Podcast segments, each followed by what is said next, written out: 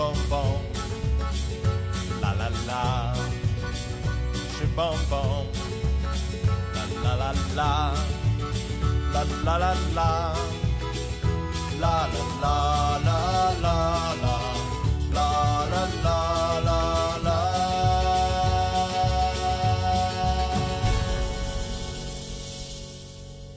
Hello，大家好，欢迎收听我们这一期的硬核电台，我是主播阿甘，我是 AD，非常高兴有人在空中和大家见面，然后房间里边的朋友们也非常高兴，今天可以在直播间里边和你们遇到。今天是我们硬核电台的一个特别企划，其实也不是特别企划了，因为录制时间是六月三十号，明天呢就是七月一号，香港回归祖国二十五周年。所以，其实，在这段时间呢，是各个平台都开启了有关于回归二十五周年的企划，也邀约我们银河电台来做点什么。因为好像我们过去做的有关于香港电影的东西非常非常的多，嗯，对吧？我跟 AD 呢，也就在今天共襄盛举，和大家聊一聊我们与香港电影的记忆。嗯，虽然在过去一两个月的时间里边，不知道是出于什么样的原因，我们硬核电台不知道，或者说没有料到有这次的企划，已经做了非常多关于香港的内容。像什么生生不息啊，嗯，龙城不负黄金年啊，什么这个那个的。但是呢，这个城市还有这个城市它曾经产出过的电影，我们依旧是有很多可以和大家聊的记忆的。嗯今天这期节目呢，其实没有什么太多的主题啊，是一个漫谈来的，因为我们是为了庆祝香港回归二十五周年做的一场直播嘛。这期主要就是依照我跟 AD 两个人的记忆，和大家聊一些可能之前并没有在节目里边跟大家介绍过，或者说聊过，但是对我们两个人影响很大的香港电影，我们也会给大家做这些电影的推荐，更多的还是讲一讲这些香港电影和我们之间发生的故事。因为关于香港电影的记忆真的实在是太多，我小的时候看的最多的影碟就是香港电影影碟，是，看的最多电影重播也是成龙、李连杰、周星驰他们的。嗯我觉得我的话也是，如果是小时候的话，我会跟很多人讲，我其实是香港电影通，哦，就是我看过很多的香港电影，嗯。但当时我觉得是属于无知者无畏。当我在这个电影圈混了一段时间以后，然后包括我自己学习电影以后，嗯。然后系统的想要去回看一些香港影史上的一些经典，是。或者说去系统的了解一些香港以前的名导他的系列嗯作品，想要去干这个事儿的时候，我才发现哇，原来香港电影真的是一座宝库，是一座大山。是，我以前看到的，我相信哈，嗯。已经比绝大多数的观众要看的多得多的这些嗯香港电影，但是呢，跟香港电影这些呃精华这些几十年的积累比起来，确实只是冰山一角。是我直接先讲一下我跟香港电影结缘的经历吧，嗯哼，其实就是一个人，成龙。嗯真的就是成龙。我们家小的时候怎么讲呢？有一个爱多的 VCD，嗯，你知道吧？有一爱多的 VCD 机，当时爱多 VCD 的广告其实是成龙大哥做的。每一次那个 VCD 机在开启的时候，它有一个动画是成龙大哥带着一群人跑步，嗯然后背景的音乐响的就是《真心英雄》。其实现在你回想起来也挺讽刺，因为香港电影在九十年代崩溃的时候，他们自己归结原因有几个嘛。第一个原因肯定就是好莱坞大片把他们给打崩了，再有一个更重要的原因，更重要的原因就是盗版。嗯当年王晶还拍了什么电影鸭呀，这个那个去讽刺盗版商，无良的盗版商们把他们电影给侵权翻录，然后卖到这个全球各地去。嗯，但是呢，成龙大哥作为一个香港电影的领头者，在那个年代最风光的十年嘛，然后他居然拍了一个国内爱多 VCD 的广告，据说当年也没少收钱。可是那个爱多 VCD 上边出现了成龙，我开始知道哦，这儿有一个人他是唱《真心英雄》的，嗯，对他印象可能是一个歌星，或者说是一个呃运动员。嗯紧接着家里边开始买电影，那你知道就跟着父亲、母亲他们的喜好，然后去看嘛。家里边放的第一部的电影可能是《英雄本色》，印象还很深，是我爸在跟家里边有几个叔叔客厅里打牌，他们打麻将，我在旁边端茶递水，可能还要给他们去买烟之类的。电视里边放的就是《英雄本色》，当时小马哥怀抱着一个女人，走在一个日式的饭馆里，推开门开枪把人打死，自己叼着牙签往回走，被人打断腿，从花盆里边又拿出一把枪把另外那个人打死，那么一个桥段。当时我爸他们都我操牛逼牛逼牛逼。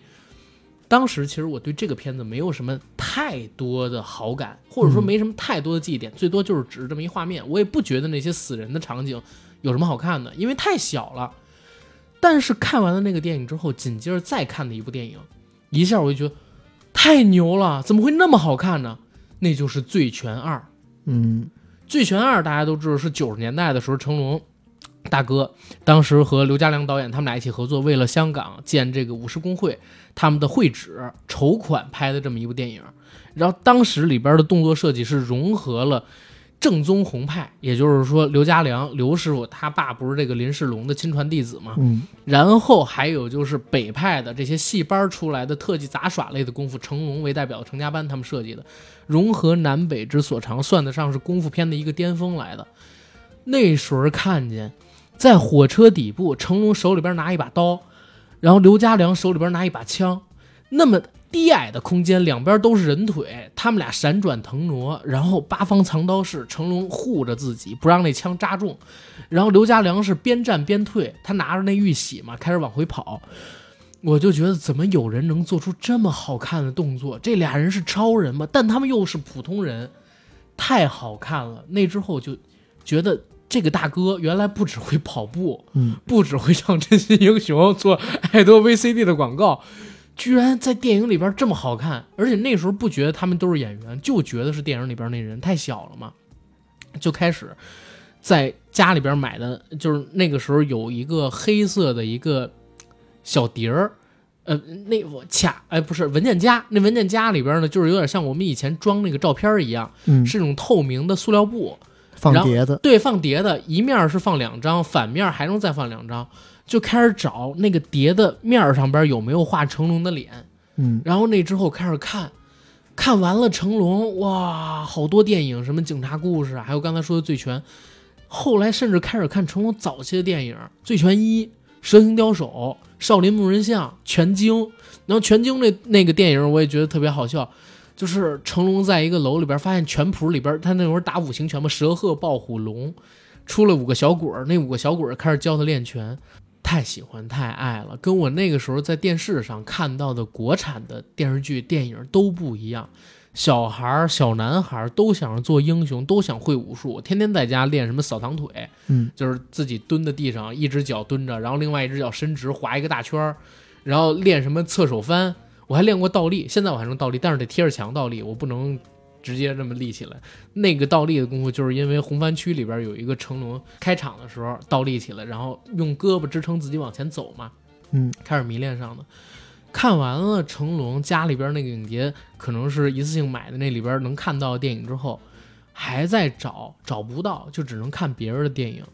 就看李连杰，看到了周星驰，看到了什么方世玉，嗯啊，看到了什么黄飞鸿，看到了国产零零七，最后人民英雄某某赠，嗯对吧？哇，那那个真的好屌。伴随着这些电影呢，就是我的年纪一天天的长大。再之后就是有了电脑，然后有了网络，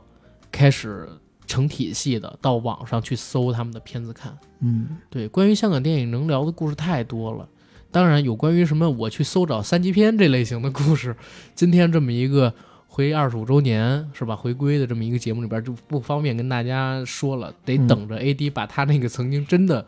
拍摄过这个类型电影的大哥请过来的时候跟大家聊。是，但是关于其他类型片种的故事，能讲的也特别多。嗯，嗯我是，其实我们家有点奇怪啊，就是我大概是九八九九年就有了第一台电脑，嗯但是我们家一直没有 VCD 机。啊然后我们家看电影的时候，其实都是从最开始哈，都是 CCTV 六嗯，或者是地方的这些影视台影视台上面看的。嗯然后我记得，如果说香港电影，我记事如果说记得最清楚的嗯，第一部第一部，应该是《唐伯虎点秋香》，啊因为那个时候我记得我打记事起，我们家换过几次房子。头两次换房子呢，都是在我们我爸妈都是工行的嘛，嗯嗯是在一个工行大院里头。我记得我看《唐伯虎点秋香》的时候，是和我爸妈睡在一起。嗯我大概是小学三年级是才换到我自己一个人睡。啊我三年级之前都是跟爸妈一起睡的。当时那电视台里面不都会预告，哎，今晚会有什么吗？嗯我大概是两天前就知道有这么一个电影在，然后我啊爸当时特别想看，然后我和我爸看的。我记得我那个时候应该是每天晚上八点半就要睡觉，嗯，但为了看那部电影，我就跟我爸妈闹，我说不不睡。然后我爸自己也想看，就跟我妈说：“哎，你今天就让他多看一点什么。电影啊？”就《唐伯虎点秋香》啊。啊，然后《唐伯虎点秋香》那时候看的时候，因为我年纪特别小嘛，中间有一些跟男女情爱啊，然后表达爱意这个相关的，我妈还说：“哎呀，这个不能看，还捂我眼睛什么之类。”我看了那个以后，我就觉得特别有意思，包括。当然，中间的一些桥段，我相信听众朋友们可能比我们还熟悉，嗯。什么小鸡十米图，小对吧？然后呃，鸡翅膀我最爱吃，然后还用脉搏跳将军令，对。然后还有哎好朋友江南四大才子，啊，其实那四个才子都也都是歪瓜裂枣，对吧？吴镇宇啊黄伟不是那个什么陈百祥之类的。对，，然后看了以后呢，就说哪个是秋香，结果就叫哎秋香，秋香一回头是巩俐，然后唐伯虎就说啊这也还好吧，嗯。然后别人就跟他说了。哎，红花是需要绿绿叶来点缀的。嗯，这时候就大叫了一句“美女”，然后那一溜女生全部回头，哇，除了巩俐以外，全都是特别歪瓜裂枣的那种脸对啊。最刻意后画丑，没错，然后最后巩俐一回头，她说：“哇，这一看简直美若天仙嗯啊！我要什么哎，追她？还挺像石斑鱼，石斑鱼，对吧？对，我就觉得特别有意思。然后那个电影是让我打下了一个深深的烙印。嗯我觉得哦，这是什么电影？我爸给我讲，这是香港电影。然后我就说哦，香港电影真的跟大陆的这些国产电视剧有很大的不同。嗯因为我当时记得，在我那个阶段，我接触到的大陆的电视剧也好，当然电视剧就比较正统，嗯嗯嗯嗯以正统为主。嗯，大陆电影的话，我其实看了就没太多的感觉，因为那个年代的大陆电影主要还是以农村题材为主。对，然后看了以后嘛，就觉得有点苦大仇深，而且苦哈哈的。呃说实话，跟呃他所里面所表达的一些事件没有太深的这种情感纠葛。再一个呢，我不太能共情；嗯，二一个也没有那么多深度去共情他那种东西是。是，然后我记得我后面看的几部香港电影呢，嗯真的得感谢我舅舅，因为我舅舅说实话，他虽然比我妈也就小个几岁，但他一直是特别喜欢玩的一个人。嗯你像我最开始玩玩游戏也是他小霸王、小霸王游戏机啊什么也是他，我们家族最先有电脑的也是他。嗯，然后在他拿了电脑来以后，不干别的，只玩一个游戏 VR 特警，啊，其实就是街机移植的那种站桩打击射击游戏嘛。嗯然后他那时候很早有一台录像机，嗯我用他录像机看了很多录像带。九六九七年的时候，印象最深的录像带有两盘，一盘就是周星驰的《百变星君》。啊，那时候一看到我真的惊了，就特别有意思。对不对？先看这个，肯定没看过《变相怪杰》，那时候不光没看过《变相怪杰》，嗯我也没有看过《终结者二》，啊，对，所以它里面有一些跟《终结者》相关的桥段，也是后面补了以后才知道啊，原来这是跟《终结者》什么相关的，比较有意思。整体的故事吧，我就觉得特别搞笑。然后你说一个人他怎么就变成一个电饭煲，甚至变成一个马桶？变成虽然微波炉什么的，对，虽然现在一看，哎呦，这个特特效效什么的比较次一点，嗯但是剧情什么的，我如果现在给我看，我还是给他满分。对，就是那个时候的香港喜剧，尤其以周星驰为代表的，我觉得就哎呀，天马行空，你怎么做都可以，好像没有任何的限制，没错，想怎么玩就怎么玩。再到后面，应该是在呃我小学三年级之后，我不知道你们那儿是不是啊？就嗯嗯，同时出现了两样东西，一个是点播台。对，而且这些点播台呢都特别坏，一部电影呢分成几十个段落，对对吧？每一个段落你打电话去点播要花五块钱，对，然后我就会去看人家随机去点播一些精彩的电影段落，然后忽然发现点的无外乎就是那些，不是周星驰就是成龙，我举手，我必须说，我小的时候曾经在点播台上面看过一个启蒙电影《座头》，啊，关之琳跟霍建华的。然后有一段戏，就是关之琳在那个洗头房里边嗯，把身体弄湿了之后的那段戏，跟霍建华一起的。有一哥们儿一下午点播了五遍还是六遍，我一直在看这个。反正我那时候就是跟着点播点播台这些人看嘛，对，然后就看到了一部电影成龙的 A 计划啊。但是我当时还不知道那个是 A 计划，就感觉哎年代好像有一点年代戏，跟我们嗯差挺远的，感觉是嗯清末明初那时候。对，然后呢，又是发生在香港，主角我只知道嗯是成龙，嗯，然后我一直我大概等了有两三天，直到另外一个人点了他最开始的那一集，就是 A 计划片头出的那集，啊。我知道啊这是 A 计划。计。划，后来再让我舅舅租了录像带、嗯。A 计划 A 计划续集，我觉得那个是打开我成龙的世界的一个呃，sorry，我觉得经由那部电影就打开了我对成龙的喜爱。是。A 计划那个电影里头呢，一是成龙打得漂亮？二就是有几个精彩的那种动作戏不得不说的，一个是从钟楼掉下来，掉下来，对吧？还有一个呢，就是自行车，自行车，嗯自行车穿窄巷那个段落，对对，从那部电影之后，我们看过太多的电影向那个镜头做致敬。致敬，嗯、还有一个我是觉得特别搞笑的，嗯，就是洪金宝。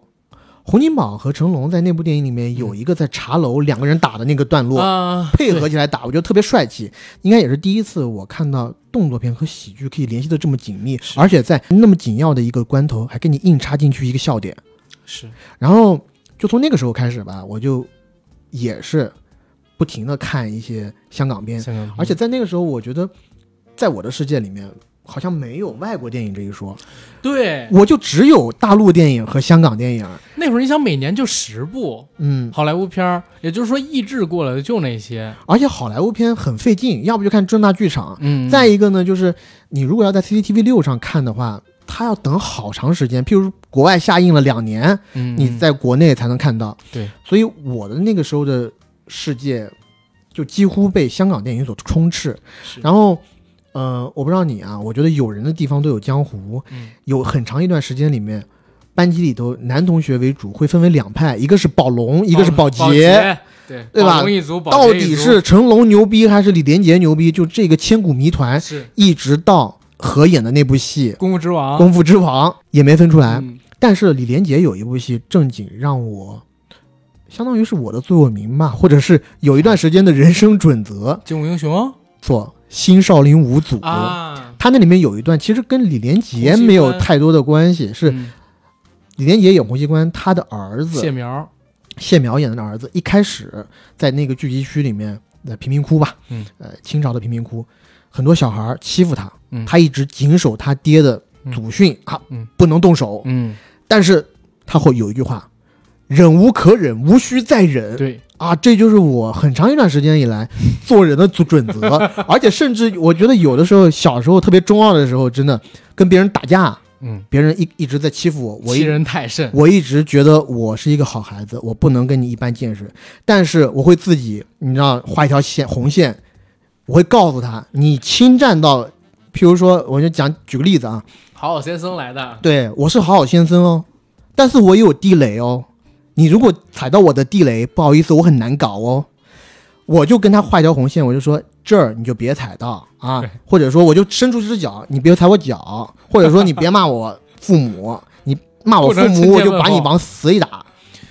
就经经常就是这样，而且我记得有一次跟人家打架，也是一边打还要爆出那句名言嗯，“欺人太甚，忍无可忍，无需再忍”，你知道吗？欺人太甚，反正小时候有肯定或多或少都会受这些港产片的影响，包括打架的时候做一些动作，譬如说黄飞鸿，嗯，李李连杰演那个黄飞鸿，无影脚你做不出来嘛，但你一开始打架之前那个架势，我是啊正经，对，一个一招白鹤亮翅，白手摊开，那那是哦不是白鹤 不是白手摊白手 摊开那个，对嗯这个架势我正经看到，我有几个小学同学在打架之前都要做那个招式都，做都做然，后我们在旁边就是 嬉笑他，你知道吗？是，就觉得挺搞笑的。我觉得成龙的电影吧，有几个对我的冲击实在是太大了。嗯，有一个特别特别大的冲击的就是《我是谁》，我是谁？在我看来是成龙封顶的作品，我是谁？那个从南非呃，sorry，我是谁？从那个荷兰的一个大楼上面嗯，跃下去，越下去，沿着玻璃幕墙一直向下滑的那个镜头，我都无法想象。我就是成龙，就是我的神。是而且他一开始的那些土著的那些歌曲嗯，蹦恰了那哟，嗯加了那哟，我是谁？我是是我，谁？谁是其实我是谁？谁？哇，特别牛逼。然后呢，成龙就从那几部电影开始，我是看了我是谁以后，我再返回去看霹雳火，嗯。反而我觉得霹雳火没有那么牛逼了。但《霹雳火》里边有有一场戏，我觉得特别屌，嗯，就是集装箱是成龙的家，那成龙他们家被人用那个吊车吊起来，然后他被挂在集装箱里边，因为那个集装箱在不断的天上各种乱撞嘛，嗯然后他又在那集装箱里边上下的被打到墙壁上，又弹回来，打到墙壁上调回来，后来用集装箱去撞他们家住的那个集装箱的时候，被吊起来的那个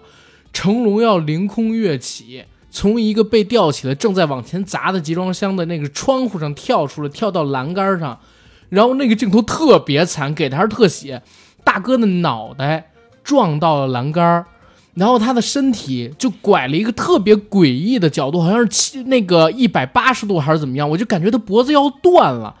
然后人呢翻进了走廊上，全身都是血，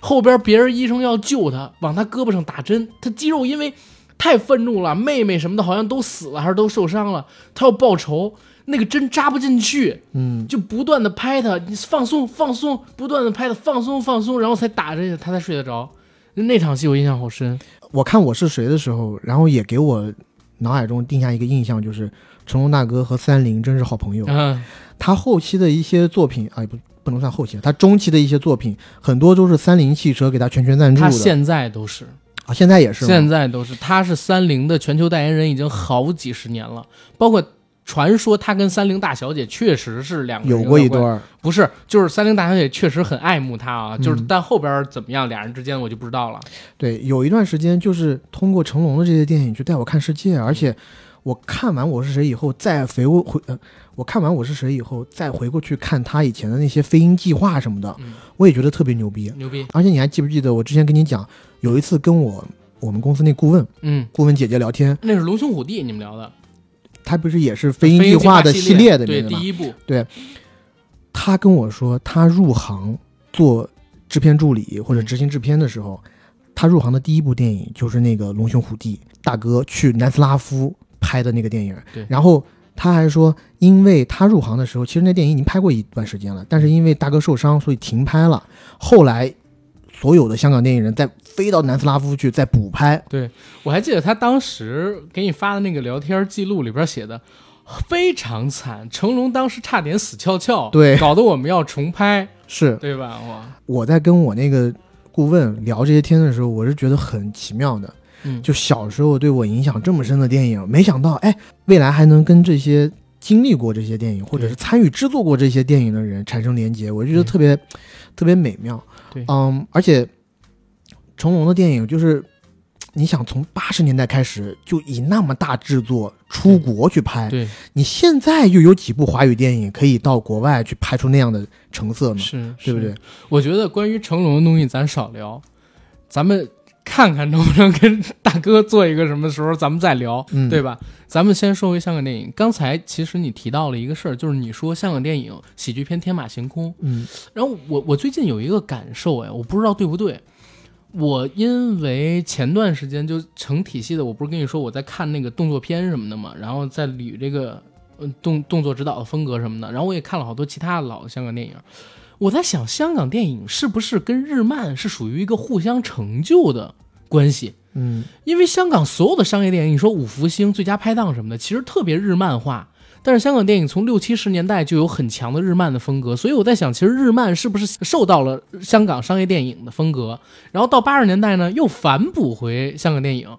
所以我们小时候，像我们这代看着日本动画片儿成长起来的孩子们，我们去接受周星驰的无厘头，包括成龙啊，然后嗯洪金宝他们这类型的电影的时候，我们都特别自然，因为我们小的时候看这种动画片儿，然后看他们真人版的这种类似于动画的表演跟剧情的时候，我们也没有任何的突兀感。你像我妈，到现在她都觉得就是周星驰电影不好看，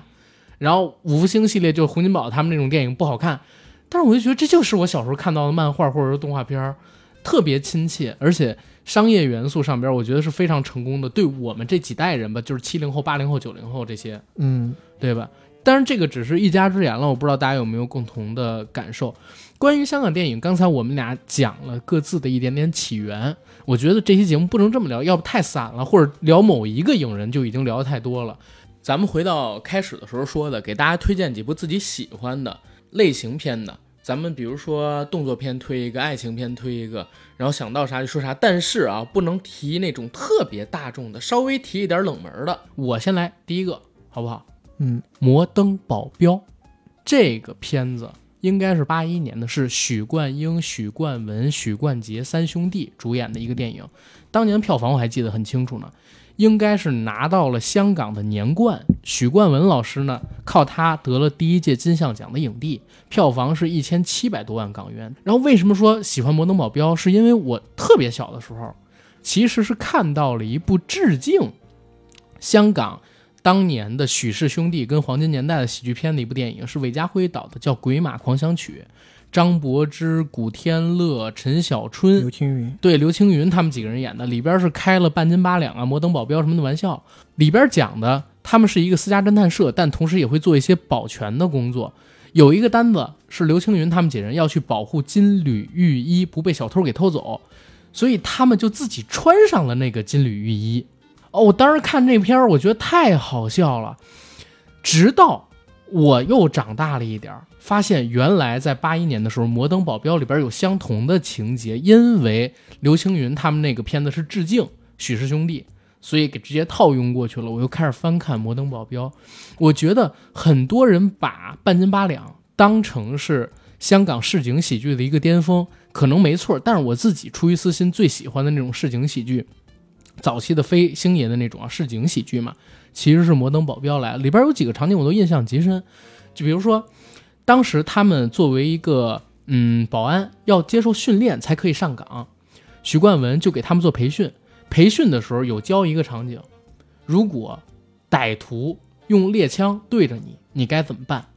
嗯有人说我躲呀，有人说我闪啊，或者说我跟他拼。徐冠文说不是，用你的两根手指头堵住他的枪管，堵住他的枪管有什么用？开枪的话手不就没了吗？许冠文说：“OK，我来给大家示范，让许冠英还是许冠杰站起来，让他拿着枪对着自己，然后对着自己的时候呢，他把手伸进了那个枪管里。这个时候他说，你如果开枪的话，枪管会爆开。周围有人不信，尤其好像是许冠英在笑，他就让许冠英上来。那这个样子我已经讲解完了，你来做示范，你把手伸过来。许冠英把手伸进了那个枪管里，当时做了一个反转，然后等枪再一爆，果然手没事儿，然后枪爆膛了，后边那个人满脸是灰下去了。还有他们学怎么开车，用什么学？用马桶揣子学，因为没有那么多车让他们去练，就是每一个人坐在这个课桌前，手里边拿一马桶揣子，开始模拟挂档、油门、刹车、方向盘，这样去练车。那个片子正经来讲，其实是挺温情的，尤其相比起星爷的那个电影，它更注重故事的逻辑，人物的表演反而是在其次的。它是用人物在剧情当中的关系做推进，让你笑出来。古典主义的喜剧的拍摄方法，可能是从西方社会里边传过的那些电影吸取的经验，还没有完全形成我们知道的那种无厘头。对我觉得这个其实挺。值得跟大家推荐的，如果你只看过以星爷为代表的那些无厘头的喜剧片儿，你应该去看看更早一些时候的《摩登保镖》，包括《半斤八两》《鬼马双星》啊，还有呃《发钱函》这类型的许冠文的电影你一说许冠文，其实我最能想的是那个《鬼马双星》。啊，《鬼马双星》一开始开场，我记得是一个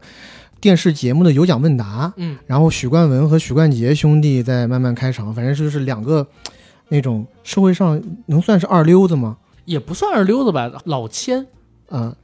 反正那个喜剧对我来讲印象比较深，但我自己对许冠文他的喜剧，嗯，怎么说呢？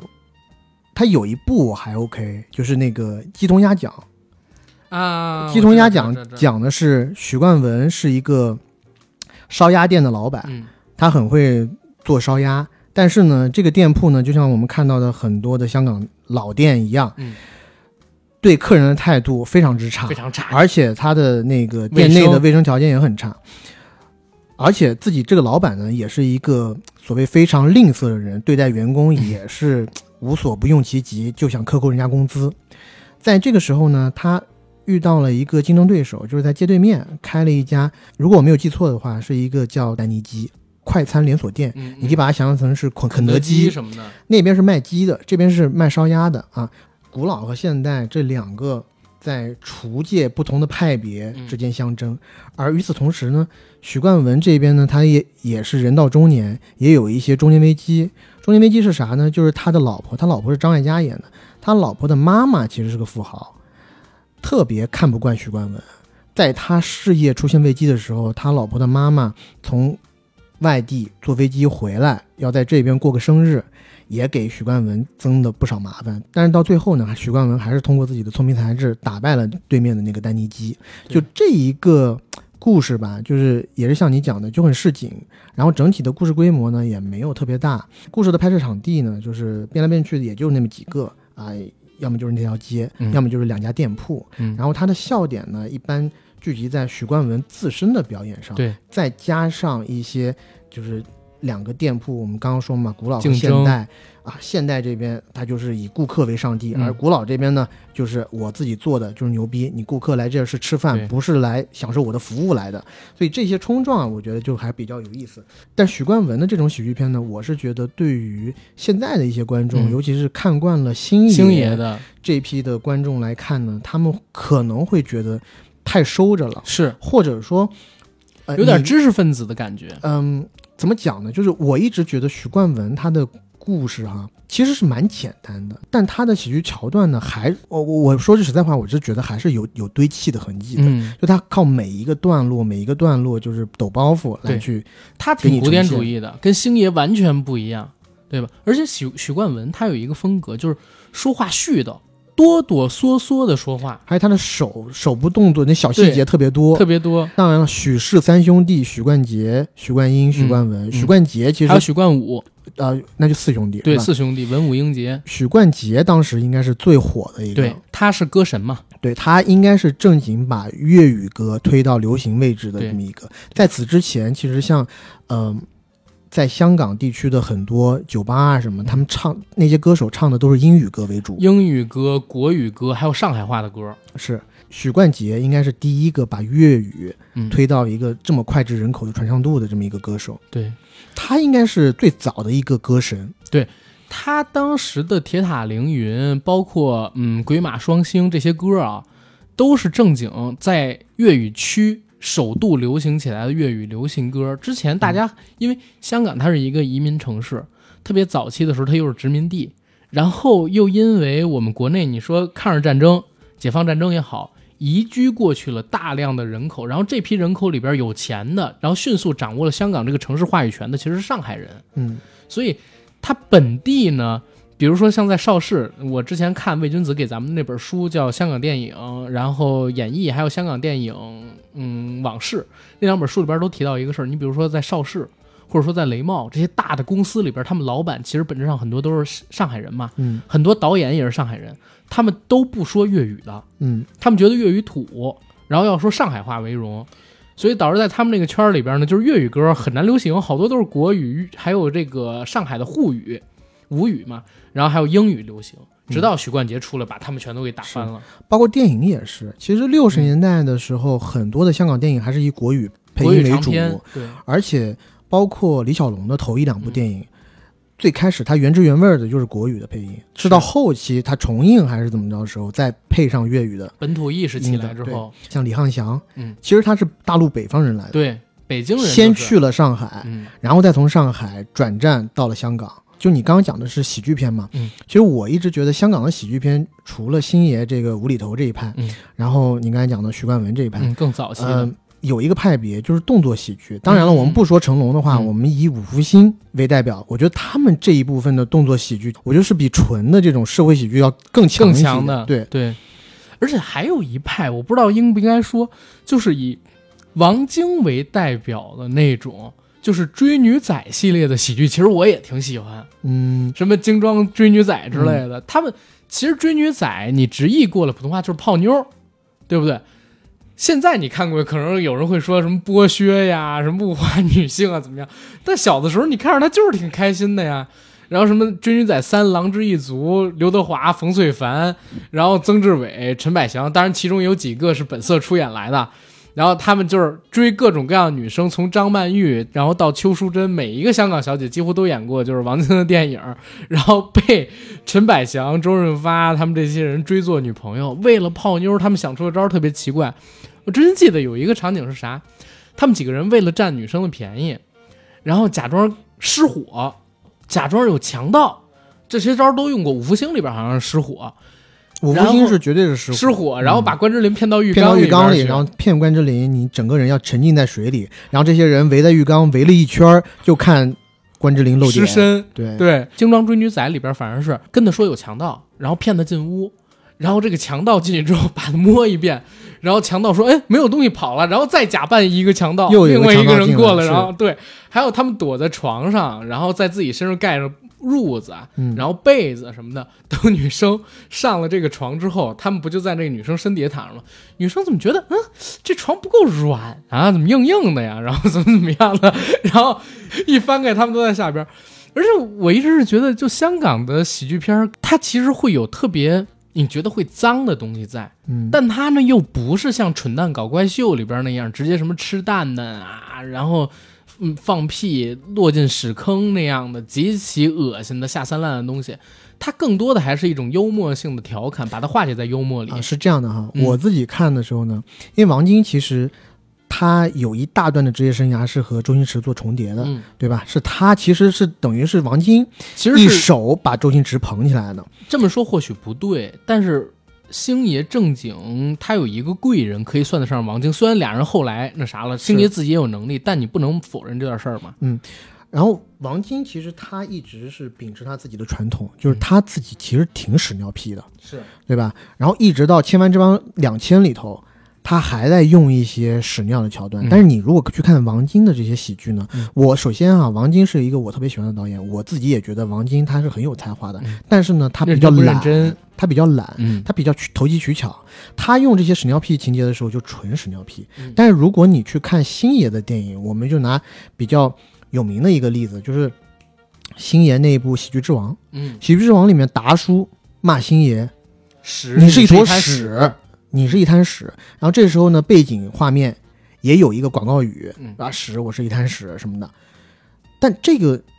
桥段出来以后，你不会觉得这个是脏的。低俗的东西，嗯，你反而是会体会到这个主角的辛酸。对，所以这个我是觉得星爷的喜剧在很多地方会比王晶的喜剧要深刻，也比他考究。王晶的喜剧吧，看到后面你就是会感觉千篇一律。对，尤其你如果他拍赌片那段时间赌片火的时候，他就每一部片都拍赌片，然后拍到后面你就对对对对一直要去到尽，然后就吃一个东西要把人家吃透吃厌。就我觉得这个就是王晶他有点不完美的地方对，啊、就是呃，譬如说王晶前几年啊拍一部《追追龙火了后面就开始《追龙二、追龙四大擒虎四大探长之类。对追龙那一部是挺不错的，但嗯后面呢每一部都是垃圾。消耗 IP，对，而且你看他自己消耗自己，今年春节拍的那一部，呃，《倚天屠龙记》，对吧？多烂啊！那肯定不是他拍，他最多就挂个名儿，挂个名儿他也不在乎这个东西。但我觉得王晶有一点分析特别好，他在吴孟达的那个追思会，在 TVB 办的一个节目里边说说，呃呃不对，他在那个演员导演请指教嗯里边特地提到的，说其实喜剧很简单，喜剧就是把悲剧反过来拍。嗯所有的理论都可以套用，只是全都反过来而已。说当年香港黄金鼎盛时期有一批好演员，说什么陈百祥啊、冯淬帆啊，他们个个都懂怎么拍喜剧。但是等周星驰出来，把所有人演的喜剧全反了一遍，就大家都不笑了，就只看周星驰那套才能笑了，就是因为星爷太牛逼了。嗯对吧？所以你又套回到刚才你说的那个许冠文那块儿，确实也是这样的。其实许冠文到鸡同鸭讲的时候，我觉得都已经不是创作巅峰期了，嗯他也用了好多屎尿屁。开场什么的，那个店特别脏，脏是然后有狗直接抢你桌子上面吃的。有一个，我觉得在后来的香港电影里面再被重用的一个桥段，嗯当一对情侣到店里头吃饭以后，然后这个男朋友嗯看到自己的汤里飘着一只蟑螂，嗯，就叫老板过来。啊，说你这怎么有蟑螂啊？结果许冠文看到哪有蟑螂？哎，这分明是红枣嘛！捡起那个蟑螂吃下去了，然后结果发现，哎呀，还有一个蟑螂腿。他说：“你别弄啊，这还有个蟑螂腿呢。”这时候许冠文故意的特别大声的打一声喷嚏，蟑螂腿给吹到地上去。确实有一些这种一再被致敬的桥段，对，但不可否认的是，许冠文的那些喜剧呢，我觉得也是呃特别厉害的。但是在同一时期，有一个我更喜欢的喜剧演员谁麦嘉，啊？光头神探，没错。嗯当然了，他跟许氏四兄弟也是有一定的渊源，就是嗯麦嘉和许冠杰一起主演的《最佳拍档》系列。嗯，哇，那三部戏我真的特别爱，特别爱，让我感觉就是一下子把同年代的零零七比的没边儿了。是他们就是香港这边的零零七，而且又加上了一些后期我们可以在《逃学威龙》里面见到的这种跟差婆之间的一些对对手戏，因为张艾嘉他是一个警察嘛，对对吧？后期麦家和张艾嘉还有了爱情的结晶，有个小小光头，对。嗯然后麦家在里头所有的戏份全都是讲的山东腔东，话，特别有意思。而且我记得有一集最佳拍档的结尾，徐克还客串出演一个疯子，对对吧？他们当时一家公司嘛，对我觉得最佳拍档系列真的也是一个嗯香港喜剧的顶峰了但。但我这儿提一嘴啊，就是我们说的这个里边说山东话，是因为我们很多人看的都是国语版，嗯。国语版因为是台配嘛，台湾当时有很多的外省人，就是解放之后过去的是山东军来的，嗯所以他们说山东话是因为这个。但是他正常情况下应该说的还是粤语，但是我觉得那会儿的国语配音也特别好，嗯那会儿国语配音比现在强很多。就像咱们最近看的那个香港的一个电影，嗯，他的国语配音就太差了。对我这个我还是确实想讲，就是当我们去看一些老的嗯香港电影的时候，他的国配，尤其是台湾那批配音员配出来的时候，你会觉得它和电影的本身的融合度非常高非。常高，但是我不知道为什么最近就是咱们大陆当然四大译制厂嘛，对吧？出来的东西翻译腔特别重，不生活。咱们以前看到的那些电影哈、是它的配音我觉得就特别的生活。尤其你像我看最佳拍档的时候，三部最佳拍档系列，不是呃五部呃，总共有五部嘛。五部，但是比较好看就三部。啊，OK，我就讲那前三部，嗯那三部里头，每一部我看的应该都是国语版，嗯，但是我都从来没有想过啊，我要去看一个粤语版，因为国语版就已经很好了，也让你挑不出毛病。甚至我一直给我的印象就是卖家就应该讲山东话，他讲粤语我反而会觉得难受。我跟你讲，星爷的电影，就是只要是他本人演的，嗯。我当然都看过粤语版，但是我最喜欢的全都是国语版，石斑鱼配音。石斑鱼配的，而且达叔必须得是那个就是曹重案组之虎曹大华的配音，我不认，否则我不认，就绝对不是他俩演的，我不看，或者说我不喜欢，就一定要看那个国语版配音。而且你刚才说到一点特别对，你知道《新少林五祖》其实是大陆配的音，嗯因为《新少林五祖》它本版权还在大陆嘛，啊西影嘛，行，那个配音配的也特好，反而到了现在，就是在做配音的时候，就可能是那批人退休了，嗯或者说确实好的不多了。现在能听到的那几个老师都是《无间道》时代的时候开始用的，就很少很少很少。嗯，怎么说呢？就是我其实因为工作原原因，我也嗯跟这些译制厂都打过交道。嗯然后这一些老师呢，我坦诚的讲，北京译制厂和上海译制厂算是好的，像什么西影厂和长影厂啊，就差一点，因为地处比较偏远，也没有这么多资源。对，像北京译制厂呢，他还经常请一些圈内有名的配音指导来指导。嗯就这些指导是怎么样？我之前曾经带过李冰冰去配一个戏，嗯然后那些指导是在很早的时候，应该是《少年包青天》的时候就指导过李冰冰配音的这些老的指导。当时我们配音的时候，李冰冰已经是大腕了，嗯。就是在她演过《变形金刚四》以后，嗯。那些老的配音指导就是指着李冰冰说：“你这个习惯就是某某比较差的习惯，嗯。这么多年都没改过来。”就很严厉的讲哦，嗯。但李冰冰也就虚心接受，因为人家确实资格在那儿，资格在那儿，对，然后讲的确实是都是有道理的，嗯，但我也是觉得，就是因为咱们最近可能看不到那么好的配音作品了，导致市场上其实也没有多少人 喜欢看，配音配音版是吧？对，所以这是一个怪圈来的。你越不喜欢看，他能拿到的资源就越少，嗯他也没有钱去精益求精。越少有人去投奔这个行业。对，嗯但我是觉得你要说外语片，对吧？嗯，我翻译过来有个翻译腔，我还能理解。嗯嗯，那你说粤语片本身你就是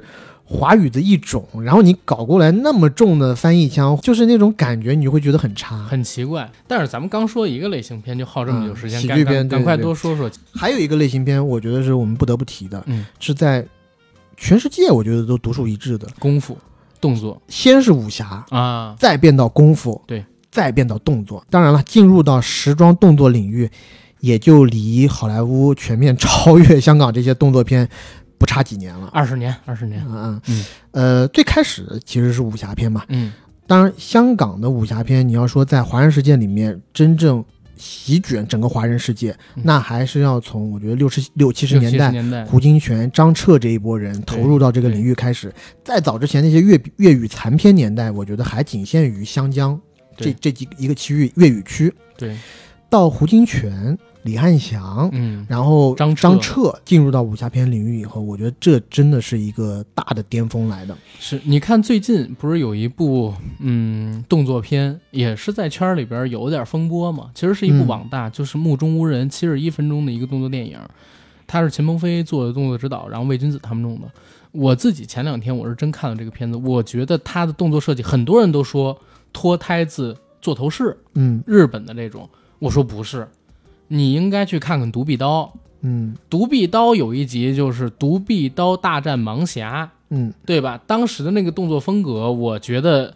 嗯，目中无人里的是从独臂刀还有大战盲侠这里边然后套过来的。你能看到很多就是六七十年代张彻风格的武打动作设计。我自己吧，嗯、首先我要说句实在话，张彻、胡金铨嗯这些电影，我可能小时候都看涉猎过一点，嗯但是我真正的有意识的去看这些电影，都是我很大了，嗯高中甚至大学的时候才会回过去看这些老电影。呃，而且他们两个大导，我觉得就特别有意思，你一看这部电影就能看出来谁哪部电影是谁拍的。对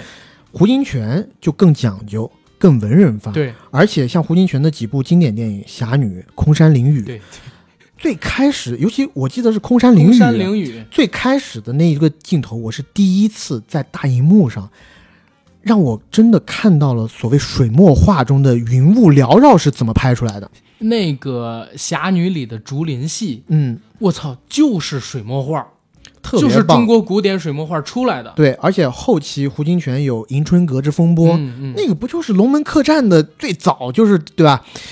在一个小的空间里面啊，几方人马互相勾心斗角是怎么弄？胡金铨的电影，我觉得你在看他电影的时候呢，你还能学到一些历史的知识。就他很多电影都是和真实的历史事件嗯，发生勾连是的。但张彻就不一样。嗯，张彻的电影几大特点：一是血，血二是打到高潮处一定要脱衣服。没错，坦身赤乳，对吧？再一个就是张彻的电影，虽然它是武侠片，它是古装片，嗯嗯嗯但他的电影里的故事，模糊年代，它的历史年代感是不重的，对，模糊是完全模糊的，嗯甚至可以说他的这些故事呢，跟历史几乎没有太多的关系。是张彻呢，在拍这种戏的时候呢，像胡金铨嗯，他打斗的时候，这些人都是衣冠楚楚的，是，就比较文雅。像侠女，我我我记得很清楚，他打的时候就是，呃，他应该很早就开始用了钢丝吧？很早用钢丝。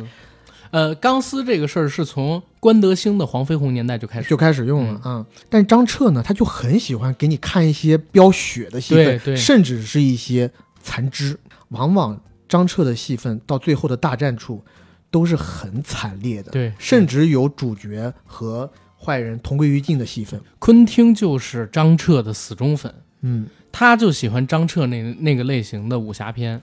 所以你看《杀死比尔》里边他的那个断肢到结尾的时候拿着武士刀去砍人那个，当然他拿武士刀可能是受到日本剑戟片的影响，但砍人之后飙血呀，包括断肢跟喷血的场景，全都是从张彻电影里边来的。对。而且你看到这些六七十年代老电影的时候，有的时候我很喜欢看这些演员被砍了以后的反应。嗯，通常来讲呢，是一个你的主角是占据了这个镜头的核心位置，对，然后呢，他的坏人是跟他围了一圈，然后围了一圈以后呢，主角提起刀来，把离你最近的这个背对着你的坏人砍了一刀，砍了一刀以后，那个坏人在死之前会转到正面，正面对着镜头，然后手按住伤口的那个位置，伤口位置在往出飙血。但你仔细看的话，他手好像在按一个血袋。血袋、血包对，就就这种镜头在张彻的电影里面屡见不鲜。太多了。，对，就是他死嗯，还不满足，他还得让你看一下那血是怎么飙出来的。而且你刚才提到，就是胡金铨大师，他其实是非常有国学功底，嗯，而且他的拍他拍的电影虽然是武侠电影比较多，但其实是文人电影来的，包括空山灵雨最后那个僧人出现。而且说一个不是八卦，真的是事实来的。前两天我看尔冬升的纪录片，他自己在 B 站上面传的，然后有人说尔冬升电尔冬升导演要等天光，然后拍下一场戏，然后说这个太严苛了，能不能通过其他的方式去做？结果你知道尔冬升说什么吗？嗯，说这就叫难吗？当年拍胡金铨导演的电影，他是顺镜头拍的。嗯我当时听完之后我疯了，你知道吗？一个电影顺镜头拍，一个胡金铨，一个李翰祥，对，而且一块布，要等它自然的放旧了，嗯，不要做旧，要放旧了。对，它就是所有的戏服啊什么的，都跟当时就故事设定的年代都要相关联的，嗯都要有有本所依的，对，太牛逼了。很考究。你想在那个年代啊，当大多数的电影还是就只搭个棚就完事儿的时候，胡金铨他们会尽所能的去找一些外景去拍。嗯，啊，甚至李汉祥那个年代，我因为我前段时间看了李汉祥那个自传哈，嗯当然没看完。来大陆，来大陆还去日本呢，对，全组人在日本待好长时间，是，严重超支，就为了追求，就像你讲的，等天光，等合适的光嗯，啊。有有的时候一天什么事都不干，就在等那个光线到最佳的时候赶出去拍那几分钟。是。那时候胶片多少钱？我前两天真的看余文乐的纪录片，他跟吴彦祖那期，他讲到一个特别有意思的事儿。他说他们刚出道的时候都拍胶都拍胶片，菲林嘛，嗯出来都被骂，骂最多的就是刘伟强。刘伟强天天骂余文乐，还有这个呃吴彦祖，说你他妈的在干什么？他都打消音啊，嗯，快一点，快点拍，快点拍，别他妈浪费我胶片，快点拍，快点拍！你他妈懂什么？你懂个屁！我知道怎么拍，你就按我说的做，你赶紧拍。然后说当年刘伟强最牛逼的是啥？拍那个《古惑仔》的时候，呃，他那版《古惑仔》里边是有吴吴彦祖的啊，少少年古惑仔那个。啊，然后当时有一个吃饭的戏，有一个圆桌，他们坐满一桌，然后当时也没有那么多的机器，然后你看到那个刘伟强时期，他怎么拍？刘伟强在那饭桌中间挖了一洞，嗯把那个摄影机放在那儿，然后刘伟强呢蹲在那个饭桌底下，通过他周围的副摄影指导啊什么的给他指示，他把这个摄像机转向不同的人，然后特别牛逼的点是哪儿？因为那个时候四百尺长嘛，你那个胶片就四百尺长，一秒二十四格，你想去吧。嗯他让你说固定的话，你说完你的话，他立刻停掉机器，就为了省胶片。然后呢，再拍另外一个人说另外一个人的话，因为在脑子里边，刘伟强已经剪片了，嗯所以他能能做到就是一尺或者说几尺胶片他都不浪费，就为了省这个钱。就我就觉得那帮香港导演从最早期的胡金铨时期到现在为止，其实很多人是注重成本的把控，像你说的，直接弄个棚怎么怎么样，甚至到最后都练成了像刘伟强那样脑子里边剪片不浪费胶片的能力。但是像胡金铨那样的人，真是国学大师，他就 放旧，超支就超支，嗯对吧？等天光就等天光，然后找外景就找外景，我不怕，我我要把我心里边想的那个东西弄出来。是嗯，你刚刚讲刘伟强这个，就他们香港电影有一大特点就是快手，对，对吧？我觉得有一个例子就是。刘伟强是第一部《古惑仔》嗯，上映了，大爆，嗯大爆完了以后，电影公司就马上拍板，你马上拍第二部。对，第二部电影从拍板拍到上映只有一个月。一个月，他用了十四天做出来，然后陈浩南的扮演者郑伊健只拍了四天。对，这是文卷后来写的那个自传里边提到的。就像这种事情真的比比皆是，嗯尤其我们其实刚刚讲喜剧片的时候漏了一个喜剧大家刘镇伟导哦，演。刘镇伟，当然，刘镇伟导演到现在肯定已经啊，在圈内名声比较臭了。嗯但是在八十年代初啊，sorry，但是在从八十年代到九十年代的时候，他确实是一个不能忽视的力量。他最开始人家是搞这种财务的，对，他最开始是某公司的，就是呃，应该是菲律宾的一个财团在香港设立公司的 CEO，他在帮人家算财务的。然后直到后面以后，他觉得哎，我也有电影才能，他才开始拍片。他拍片的时候，我觉得他跟王家卫特别像，他会算计。一开始一开始刘刘镇伟拍的是恐怖片，猛鬼为啥猛鬼系列？为啥呢？是因为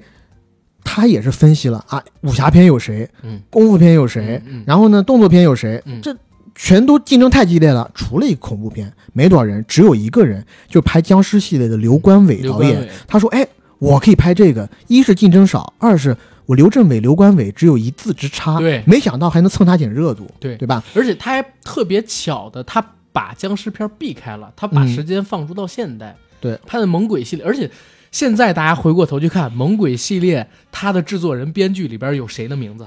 除了刘镇伟、嗯王家卫，是他们俩他妈，我我完全搞不懂，好像风马牛不相及，拍的电影完全两个方向的人是那么好的朋友。对他们俩就是在最开始刘镇伟应该还是做那个所谓电影公司 CEO 的时候，他就认识王家卫了。他觉得王家卫这个人呢，思路挺独特的，然后两个人就成了好朋友。最后不成立泽东嘛，这个大家当然都知道。都知道，然后，关键我我应该是在一六年、一七年的时候，我们当时帮刘镇伟导演做了一个个不是发，就是前期开发的一个、一个东西。当然，刘镇伟作为行业老前辈嘛，没有听从我们当时的给出的一些意见啊，还是毅然决然的走上了他那条不归路哈、哈。所以后期的他那个作品呢，不是特别好。但是有一次我们在一起吃饭的时候，概概念特别好，嗯，非常好，我们在一起吃饭的时候，刘镇伟就是像这种老导演，喝了几句酒以后，大家就就一下子爆发了他的这个表达欲，他就给我讲了很多之前的那些经历，嗯，包括你很难想象那个到两千年代了，《天下无双》这部戏嗯。也是他答应上上映映去救场的，嗯。他说他那个剧本也就写了十几天就写出来了。我《天下无双》是两千年以后，我一直觉得正经很好看的喜剧，嗯十几天。然后包括更早九十年代啊，那我们就不说那一部已经被奉为经典的这个《大话西游》了，嗯东成西就》也不过就是一个月就拍完了，几天写出来的剧本，好不好？为了救王家卫嘛，对，然后。还有他之前很多，就是而且他玩穿越，我觉得是在华语电影里面玩的特别早的一个超时空要要爱，多疯狂啊！妈的，把一群排着队自杀，把一群中国把把不是把一群现代人全部投送到三国三国里头，然后三国里头搞基，对，哇，多可笑！而且他们自己看自己，你还是原来那性别，嗯，没有穿越的人看他们，他们都是正常的性别。诸葛亮还是女的，然后刘备的那个老婆就是老婆。结果现在你用他们的视角，这些穿越过去的人看，刘备的老婆是他妈一大叔，就是那个《古惑仔》里边的那个牧牧师。是。对我操，那个真是非常离谱，而且特别好玩的一点就是，没想到大哥和三弟有龙阳之好，是是是，然后碰自己老婆，是。自己老婆说：“你一个妇道人家，成天他妈他妈的成何体统？去你妈的吧！” 因为他老婆也是穿越来了，然后从这儿跑了就。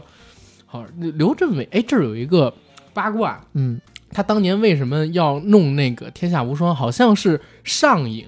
要和中影争进口圈的呃进口片发行权，嗯然后当时要证自证明自己的这个手腕嘛、能力嘛，然后好像是为了狙击大腕儿还是怎么着拍出来的。这是后前段时间看一个那个《野史杂谈》里边聊的，我也忘了是真的还是假的。这个我就不知道了。嗯，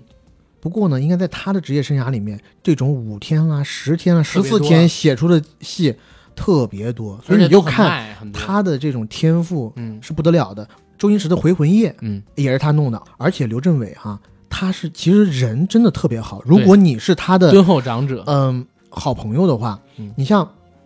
战狼二》里头，吴京感谢谁？感谢刘镇伟。嗯战狼二》的剧本是发给刘文刘镇伟看的，包括星爷在拍什么呃少林足球啊什么的戏的时的候，甚至刘镇伟还帮忙了。啊，甚至让他去做监制。对对，星爷其实对刘镇伟的功底是很答应的，除了那一次就《大话西游》嗯，票房大失利，嗯。两个人就是在酒店里面相对无言，星爷还问他，哎，我们是不是做错了什么？是。但是时间证明，妈的那个东西是大经典，而且是可以经过时间考究的。就像我们之前跟魏翔聊的那期一样，刘魏翔讲，哎，很多老的喜剧片你放到现在也不好笑，但不好意思，就是有一些跨越时间的。没错，《大话西游》放到现在还是他妈的爆笑，嗯，而且像《回魂夜》什么的，对，当时其实也是失败的作品，对对票房票房失败，但你现在看。它还有深度，还可以往细里解读，还可以解读。你知道陈冠希前两天说，他这辈子最爱看的星爷的电影之一就是《回魂夜》。嗯每当自己不开心的时候，每当自己遇到很坏很坏的人的时候，都要拿出《回魂夜》来看。只要三百块，对啊，就看《回魂夜》，就看《回魂夜》嗯是吧？是然后咱们接着说回来，你刚才提到了武侠片武，侠片。嗯，呃，武侠片张彻那个年代还有一部戏，我觉得是对后世也比较深远的，就是你刚刚提到的《独臂刀》。独臂刀，嗯独臂刀系列啊，独臂刀，当然王宇那个独臂刀呢，其实我，因为我说实话，嗯我是比较大的年纪再去看的，所以对我的冲击不是特别强。但是是他对后世的一个影响是，徐克在九十年代的时候让赵文卓拍了那一部断刀，刀客刀，嗯就叫刀。对，那部戏讲正经的是我小时候童年阴影。特别你还不够快，再快，再快，再快，再快，然后到最后他手臂被人切了以后，嗯，然后把用铁链，对用铁链拴起那把断刀，哇，然后用那种就是极其诡异的身法再去打，那个就是所谓以前中国就是呃，sorry，以前这种武侠圈有一句话就是你路见什么残障，是还有什么呃孤男呃就什么叫什么残瞎子、瞎子、跛子、盲子，对对对，还有和尚、道姑对你都得敬而远之，嗯。因为这些人如果敢独自闯闯荡江湖的话，那他们必然有一些特别牛逼的技能，是。只是你不知道而已。是。反正我小时候看徐克那部戏也是真的是吓到我了，然后尤其是熊欣欣扮演那个土匪，他也一样用这招，哇，他跟赵文卓经常讲的那句话是：嗯你想让我把你变成跟你爹一样的人皮吗？嗯，就把他爹整个掏空了。剥皮。啊，扒扒扒皮。扒皮。不是呃抛皮，对对对，嗯。嗯，弄成一张人皮嗯。挂在那儿，就确实是挺牛逼的。挺牛逼。然后那个戏动作设计，我觉得他妈的疯了，那种动作设计、嗯。就完全没有限制。我还记得赵文卓练功是自己用一根绳子把自己绑在这个院呃这个房子的正中，然后在地上像陀螺一样转去练刀，就像你说的诡异的身法，对，就是其实整部电影的气质是非常之残酷的，残酷。而且我记得那电影里面是不是还有陈豪？有。陈豪演的是大弟子还是二弟子？就是那个断刀，不就是他们断就是那个铁匠铺里铁匠铺的那个，那对，对，嗯，反正那部电影给我印象挺深的。然后我是。看了那一部，再回去看了王宇的这个断对独臂刀，其实《独臂刀》当年能破一百万，就是有那么高的票房，很大原因是在《独臂刀》之前，香港全都是流行女明星，嗯，像林黛呀，然后像嗯金庸老师特别特别喜欢的夏梦什么的，他们那批女演员有号召力。之前男演员没太多人看，然后张彻就觉得要有阳刚的东西出来，所以你看他每一部袒胸露乳，我我至今我都觉得张彻是不是就是深贵，但我我应该不是，我不知道啊，人家就是推崇这个，就推崇这个，就是开玩笑嘛。他的片子里边一定都有特别血性的那种男儿在，嗯，然后一下王宇出来就成了百万小生，一下子就成了全港风靡对象，甚至影响力扩散到东南亚地区，甚至到日本还能卖得起，嗯，就这个样子。当年其实还有一个导演也是拍武侠片，楚原，嗯，对，但是楚原，我我讲真啊，我现在回过头去再看楚原的作品，我会觉得楚原老师他拍的挺好的，但是呢，他的片子跳出那个时代看是过时的，反而像张彻跟胡金铨他们的很多作品更能留下来。楚原导演当年很卖座，他拍的《楚留香》系列啊什么的，嗯包括他拍一些喜剧片，《七十二家房客》等等等等，很多人把他说什么香港电影之父啊等等等等的这样去说。但是我我至今回过头去看，我会觉得他跟胡金胡金铨和张彻还是稍微有一点点距离的。嗯，他肯定是排在他们俩之后的，对对，所以我们提的时候好像也好像略过，但现在必须得提一嘴的。嗯对，呃，反正我觉得自从张彻之后，或者说就是他们这一波之后，嗯，应该就是流行了刘家良，家良不是刘家良，不是刘家良，不是吗？就真的是李小龙了。李小龙一出来，把所有武侠片儿全翻了。那个少林寺大鹏大师什么的呢？少林寺大鹏大师什么的，应该是八零年左右的作品。刘家良师傅呢，六七十年代他就在邵氏，然后当时在邵氏一般是做自己的动作指导，后来七十年代末八零年开始，他才开始大批量的做导演出片，捧呃刘家辉还有惠英红做男女主角。少林大鹏大师、少林三十六房都是八零年左右的作品，包括武馆，武馆是七八还是八零的，我有点记不清了。他七十年代比较代表的是哪吒，那里边还有曾志伟的客串，还有一部是神打，应该是七五七六的。然后他的动作风格其实都是嗯南派洪拳，因为他正宗洪拳子弟来的嘛，而且持续的时间比较长。一直到九十年代、零零年代的时候，他还跟吴京做那个封猴啊，不醉猴，就是零三年的时候，当时还有产出，但是影响力就一直没有特别特别大，或者说没有到把整个动作电影革新的那么一个影响力。在楚原他们之后，把整个动作片领域直接打到硬桥硬马、实打实、拳拳到肉这种风格的，就是李小龙。就是后面，因为嗯，我们看这个所谓胡金铨和张彻的作品，他还是有一些浪漫主义情节的，对对然后包括打打斗啊什么的，还是比较天马行空的。嗯，到后面一个阶段的时候，就进入到硬桥硬桥硬马的一个阶段，对对吧？硬桥硬马的就是代表就是呃刘家良、刘家辉这些人。对，然后与我自己看的比较多的，就是刘家辉主演的一系列电影，嗯嗯，什么少林寺大鹏大师三德和尚啊，什么的，对，然后什么洪文定、三破白莲教，对对，吧？然后什么洪熙官什么之类的，就当我在看刘家良或者刘家辉这些兄弟拍的这些阴桥阴马古装片的时候，我会觉得吸引我的第一个是他的动作设计。我觉得他们的动作设计肯定要比前一批导演的动作设计要精巧的，嗯就是光看他的武打，我可以看得下去。他的武打有带着一点杂耍的成分，嗯，杂耍，我我讲的杂耍不是成龙这个杂耍，而是说他在跟人家一招一招一式去拼搏的时候，有一些像杂耍，又有一些像舞蹈。就我看他们的打斗，可以剥离出剧情去看，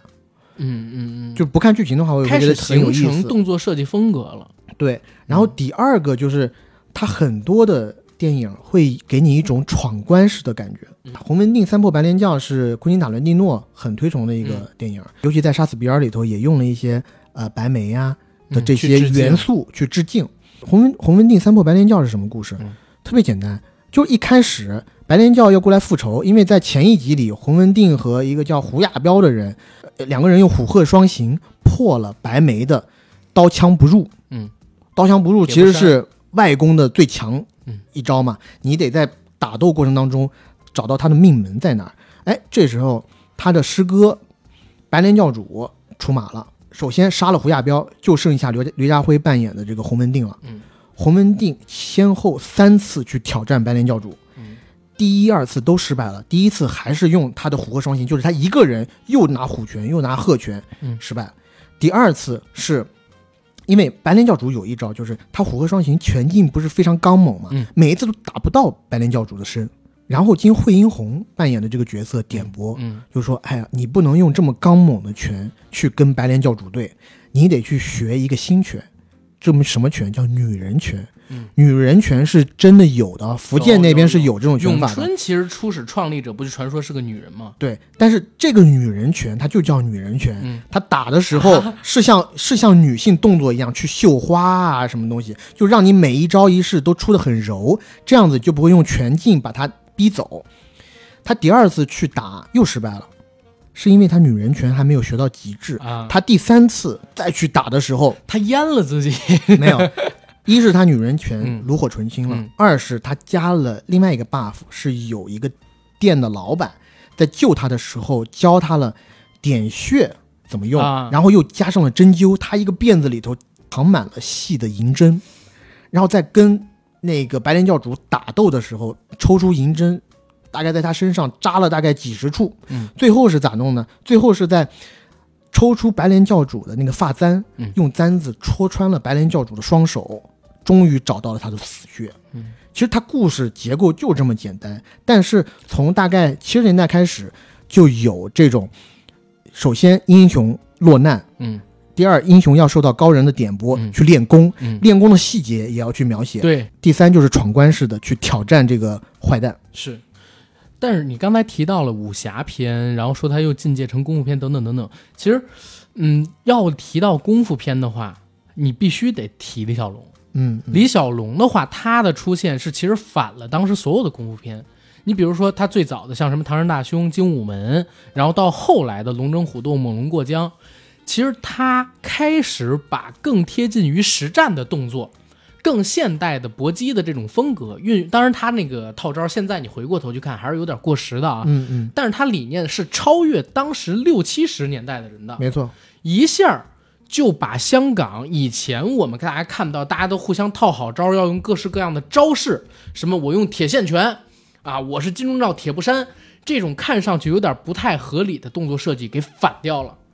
一下子动作片在李小龙离世之后，就有了大概五年，咱们看《龙虎武师》不也提到吗？嗯。五年的空档期，对，然后出现了各种小龙，没错。什么，程小龙、吴小龙，因为大家看就是看完李小龙的作品之后，看不下去以前邵氏那些动作，觉得不真实，嗯，他要看真实的动作，所以从那之后大概几年的时间里边，你就刘家良师傅也好，他们都要去转型，包括邵氏的功夫片也卖不动了。然后那段时间是徐汉文他们，呃，那段时间是许冠文他们的喜剧片大行其道的时候，然后其他各种类型片开始出来的时候，再直到就是成龙、嗯，蛇形刁手跟醉拳没错，功夫喜剧出来了。然后同时，你现在回过头去看《醉拳》，虽然也有套招的痕迹，但是袁和平师傅为什么？我我自己这么说啊，金庸有东邪西毒南帝北丐中神通，我心里边也有东邪西毒南帝北丐中神通。东邪就是洪金宝，然后南帝就是刘家良，西毒就是程晓东，曾经的程晓东啊，嗯然后北丐就是成龙啊，然后最后的中神通就是袁和平，他干什么都行。袁和平真是一大家哎，除了他自己拍那个《齐名宝剑》，啊，对他好几部自己苏乞儿、周杰伦演的那个，那是这辈子我觉得杰伦的痛，跟大灌篮并列的。说什么呢？我操！但是他他自己真的动作设计这一块天下第一，无出其右。他能帮成龙开创功夫喜剧，他也能帮甄子丹做这种咏春的动作设计，在《黑客帝国》里配合电脑动作做动作设计，然后他还能帮甄子丹早期的时候做那种街头搏斗式的。嗯，那个时候甄子丹还不会混合格斗，或者说这个这那个混综合格斗什么的，就是街头格斗式的这种动作设计，他都可以做，就非常厉害，我觉得。嗯，然后再紧接着就是成龙，他的功夫片儿也开始有太多人模仿做动作喜剧什么的，嗯。他开始做时装动作片了。时装哎动作，，但这时候我嗯。想回去讲讲李小龙，你说，就是我说句实在话，我李小龙的片子也是比较大了以后再去看嗯。的，看了以后我是觉得，我不知道他的个人骂，他的个人魅力大过他的电影。就是他的电影真的没有那么好看，对，尤其是前头几部，什么唐山大兄啊这些，就嗯，去意大利那部叫《猛龙过江》，对吧？我其实并不觉得有，尤其他打的时候，首先他打了以后，当然我知道啊，嗯就是那个时候，呃，拍摄设备什么的都不行。一是拍摄设备，二是大概嗯大家拍摄这种动作片的这种经验还不是特别足，是他一拳挥过去，你都可以感觉到有半秒的延迟，人家在做反应。对，就不那么真。嗯、我自己比较喜欢他的还是《龙争虎斗》和《新精武》呃和《精武门》。嗯，精武门和龙争虎斗这两个，我觉得还是可圈可点。龙争虎斗就是剧情很简单，我甚至觉得龙争虎斗有一点像突袭，或者突袭对，突袭有有一点像它，就是一栋塔嘛。哦，不是不是是塔，那是死亡塔，那是死个那是死亡游戏，嗯。反正它也是闯关式的。是但我我真说，你比如说《黑带》杂志把那个李小龙跟罗里士他们俩的那场对决排在了快餐车成龙对嗯喷气机宾尼的前边儿，成龙这是第二名，他是第一名。我我其实你单纯以电影去看，它确实是超越时代。但是呢，到了八十年代，你你看过那么多香港好的动作片之后，你回过去看李小龙的动作片，他的动作是漂亮的，而且他是一个很好的武术家，特别有人格魅力等等的。但我只说电影跟动作设计，真的没那么好看，嗯，对吧？真的没那么好看。所以现在很多喜欢李小龙的人，我相信很大程度上是因为他这个人而喜欢他。对人格魅力，对，而不而不而不是说仅仅因为他电影喜欢他。而且他这个人已经不仅仅是一个影星了，他是一个文化符号，真的是一个图腾来的。对，呃，如果你在海外的话，嗯。很多人觉得华人最顶尖儿的人可能就是李小龙和成龙，对，对吧？在在成龙出现之前，我觉得就只有李小龙。对，嗯但是嗯，其实我也挺奇怪的，就是现在这个时代还是有很多人前赴后继的，比如说是外国人啊，嗯喜欢李小龙、啊 Bruce Lee 这种东西，但我就觉得，嗯，你看李小龙的电影现在真的是有一些过时，尤其就是动作这方面。这就涉及到一个问题，你比如说切格瓦拉，嗯他的脸其实被号称是全世界最被人熟知，然后其后就是鲍勃·马利嘛，嗯，对吧？鲍勃·马利他那个雷鬼的，对吧？嗯，他们俩的头像被人印出来挂在 T 恤上，然后大家去喜欢，到底是因为喜欢他的音乐呢，还是喜欢他过去的那些事迹？当然可能都会有，但更重要的是，他们已经变成了一个符号。嗯，你比如说像那个切格瓦拉，就是永不言弃等等。当然了，切格瓦拉最后是被人俘虏的，你你到底是怎么回事？这个东西我们不说，但他经营出来的形象现在已经定化为这个。而李小龙那身黄色的练功服，然后他手持双截棍，或者说摆出打架摸鼻子这个姿势或者是，跳在空中对，啊三角那个踢腿的那种。已经成了一个文化符号。当他成了文化符号之后，这个人本身的流传已经跟他当年做的事迹没什么关系了。他又一直以一个符号、一个精神图腾的样子成。嗯成龙跟李小龙相比起来，最大的差距是差在哪儿？就是他是第二人。嗯，你要说电影成就，成龙绝对是大过李小龙的，但因为他是第二人，所以就像比如说现在很多人会记得第二个踏上月球的人是谁吗？好，他是叫奥尔德林，我知道很多人都知道那什么，我是第一个返回地球的什么那个，但是我我真的这么讲，就是第二人会记住的永远都比第一人少，而且第二人哪怕做出再大贡献，甚至他已经在专业领域里边超过第一人了，大家还是会对第一人有一个另类的精神的寄托在。或者会不会还有一种，呃，或者会不会还有一层原因，是因为李小龙塑造出来的形象，他当然除了 MMA 奠基人，对，对吧？发明人以外，他所有的电影形象，他在里头其实是一个类似于超人的存在。最早一波的超级英雄，但是成龙他塑造的形象基本上是接近于普通人的。嗯他打一拳出去啊，他会觉得痛，他会给你做那个反应。我们不要再聊成龙了，咱们以后一定要单聊一期成龙。是，对对对，但李小龙的出现确实是改变了整个香港电影动作片的格局。嗯然后再紧接着，说实话，真的就是香港电影自己界也是公认的，就是八五年的《警察故事》一下把时装动作片打开了。那之后，古装的或者说清末民初的那种功夫故事就不流行，因为我们之后肯定要单讲成龙。关于警察故事，我们就少聊。嗯我们聊点别的，就比如说时装动作片里边，你印象深的，或者你觉得能跟大家聊一聊的有谁的，叫什么？时装如果不聊成龙的话嗯，八十、年代、九十年代都可以。九十年代正经那就是李连杰，嗯，李连杰那个精武英雄啊，对，精武英雄，精武英雄，我觉得是真的封顶。我是觉得李连杰在里头扮演那个陈真真的太帅气了，是。而且去最去呃，而且最后跟那个腿王比利的那场戏对对，周比利，太漂亮了，他打的力度也好，包括李连杰本身也是挺帅气的一个样子，而且那个寸头，嗯，我我我觉得九十年代有很长一段时间，同学都应该挺喜欢剃寸头吧，除了我，因为我头发比较软，所以剃寸头以后立不起来。但我有几个同学就是常年就是那个头型，一个板寸，我就是因为喜欢李连杰。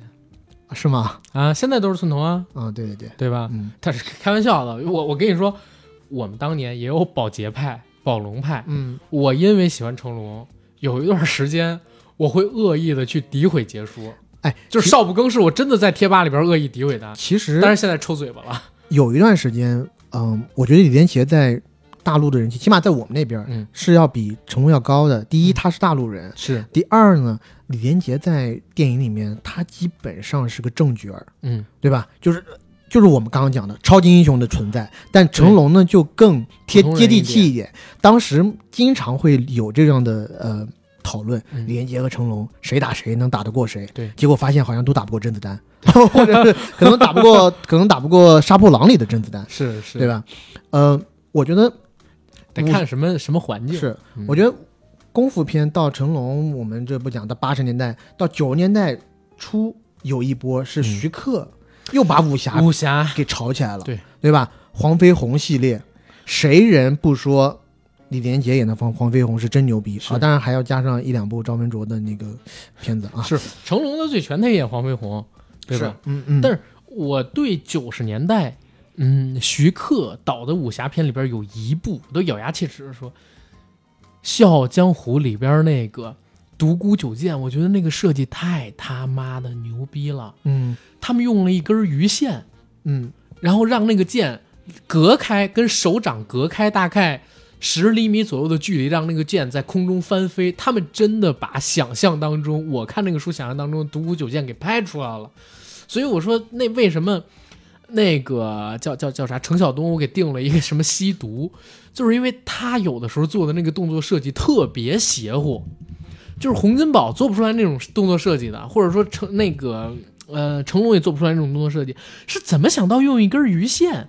然后去甩这个飞剑，包括到后来那个断刀。就是那么玩儿，也是从《笑傲江湖》里边玩的独孤九剑，后来转过去的嘛，对吧？那个是真牛逼。但是你说回时装动作，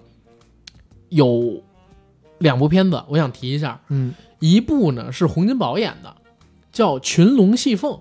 嗯，因为洪金宝其实你也说不准他跟成龙到底是谁先创造了功夫喜剧，因为他演的那个《肥龙过江》是在成龙电影之前的。呃，很多的这个，我看到很多书籍里面，嗯反正最早是洪金宝，嗯，毫无疑问的。但是真正奠定的是成龙，成龙之后大家也就记着成龙是功夫喜剧我一直的代在想表。，是不是因为洪金宝的外形嗯，所限，所以他那个当然他林世荣什么的都是功夫喜，但是没有像成龙那么爆。嗯，成龙是一下火到了整个亚洲，他最全的时候好像是韩国第一部破百万人次的电影，嗯，对不对？所以我我就在想，可能洪金宝确实比较早，但成龙是大火嘛。然后洪金宝那个《群龙戏凤》为啥我要提？它里边有一场戏是我觉得至今我我看过动作设计里边都能排得上数一数二的，是他和刘家良在赌场里的一场戏。开始两个人对拳，然后洪金宝跟刘家良打，拳怕少壮。刘家良扛不住他，那段动作设计太精彩了。然后紧接着两个人就持棍抓棍，棍怕老狼。然后刘家良跃起之后跳到牌桌上，左脚蹬墙，右脚啊右脚蹬墙，左脚蹬牌桌，劈了个叉空中，然后回身用棍子来了一回马枪。那个设计太牛逼，而且现在我觉得都已经没有演员能做出来了那个动作。那会儿刘家良都快五十了，所以大家有时间可以看看，就是洪金宝那时期的，就是时装动作片，他还有什么《富贵列车》嗯，《富贵兵团》《龙的心》之类的那种，那动作设计都挺牛逼的。嗯，然后动作片咱们差不多说完了，爱情片你有没有能没有推荐的功夫片啊？功夫片对功夫片还没有说完，啊，功夫还有什么？和武侠吧，这个大领域。对，这个事儿能说太多了。其实到九十年代后期，我正经有两部片子我太喜欢了刘伟强导的，一部是《风云雄霸天下》，啊，第二部是《中华英雄》。我命犯天煞孤星。那是第一，我觉得应该是开香港用 CG 做特效之先河，而且 CG 到现在看起来很多地方也不过时，真的很用心。对，呃，相比之下，在后几年出现的徐克的那个《新蜀山传》，对我觉得在 CG 有一些方面就做的很假，我也不知道为什么。因为嗯，可能他想做的全篇 CG，对，我觉得他可能想做的这个视觉的野心太大，反而就让人觉得很假。譬如说那个张柏芝演那个角色，最后被粉碎掉的时候对，，他就粉碎的是个空壳一样，而且它那个粒子化 就粒子的很像是怎么说呢？一那时些候的网游或者的，或者是像那时候的 Windows 屏保，对对对，有一些屏保之前那样做出来的，还是资金所限，因为当年据说《蜀山传》只有七千万的投资，但在当时已经算是个特别大对的投资。但你想，当时的美国电影都是四五千万美金，甚至《泰坦尼克号》嗯那都已经过亿美金的投资了嘛？那这个还是跟你的市场对，市场大小是一样的。但现在你回过头去看《蜀山传》里边，其实有不少场景，我觉得也是属于后无来者，没人追得上的那种。嗯，比如说，呃，云中七子，然后三千弟子随着洪金宝一起飞，然后天空中飞流星，然后洪金宝突然来了一法天象地，托起昊天镜挡嗯那个幽泉老怪的时候，那几个场景都非常牛逼。我一直觉得徐克的电影吧，他对于兵器的刻画是蛮屌的。对《蜀山传》里面有一有一个弟子，我忘了是不是那个谭耀文演谭耀文那个分光剑，对，他之前好像是拿着一一把叫流云的剑，还是怎么什么剑？就是他剑抽出来以后，有一个缓慢的那个剑的重影在重合到他太乙身上去。分光剑，太乙分光剑，哦，是是是那个剑吗？对，就我一直当时第一次看到这把剑的时候，我觉得，哎呦，这把剑好帅气，我好想要。好想要，啊、然后包括雷徐克到后边嗯，拍了七剑，对，七剑有几款剑，那真的是游龙剑什么十的太牛帅，气，哇，前后移动，对，包括怎么到想到的？到后来那个叫什么呢？那个狄仁杰，嗯通天帝国》里边他用的亢龙锏，中间有个球，那球可以一转，转，对，那其实就是从甄子丹七剑里边游龙剑里边那个球龙鸣嘛，嗯然后从那点来的。他真的对兵器这块真蛮牛逼，而且我我后来我因为看了《蜀山剑侠传》的小说，嗯，他那南明离火剑一出来，我操！我因为后看小说，先看电影，我不知道是不是先入为主印象，但我脑子里是那个我脑子里边看到小说之后，第一反应就是那把剑。他这块儿就，但是也说一嘴，徐克老师我觉得挺奇怪。你看很多人做特效啊，嗯喜欢做写实风，嗯但徐克老师有了充足的资金之后，他还是喜欢动漫风的特效，嗯但是做的也很好。就像那个《西游伏妖篇》里边，他那特效特别明显就是漫画风格的，什么红孩儿啊之类的，他想象力确实挺牛逼。啊，而且呃，在那个新蜀山里面，古天乐演的那个角色，他后面是用他的翅膀。然后那翅膀像飞轮一样快速的卷动起来，然后甚至有点像那种机枪一样，可以射出那种铁的羽毛。嗯，我觉得这一块是很很帅气的。我小时候看了那部电影以后，我还经常自己在幻想，哎，我要是有那双翅膀就好了，对对对对对再加上谭耀文的那个剑，剑还有多那个酷啊！呃，这呃郑伊健那个球，啊，那个日经轮、月日经轮、月经轮对，是操，那那几个就是封顶的东西了，操！这回过来再啊说，回过来说，我我喜欢那个，就是刘伟强老师拍的这两部嗯武侠片。嗯，当然了，它是漫改作品嘛，对《风云雄霸天下》。哎呦，就那一部戏里面，我真的我爱上了杨恭如，杨恭如演的太好了。也特别纯洁，特别美。喜欢看杨恭如的，大家去看一部电影叫做《新家法》，他跟古天乐演的。在那个戏里面呢，我觉得一是选角也特别棒，有一些当然都是从那个《古惑仔》的班底出来的嘛。是是，我真的没想到张耀扬去演一个和尚，可以让我那么幸福。我觉得我操，太帅气了。当然了，有那个姓黄的那个老毒是是演的剑圣，你别说，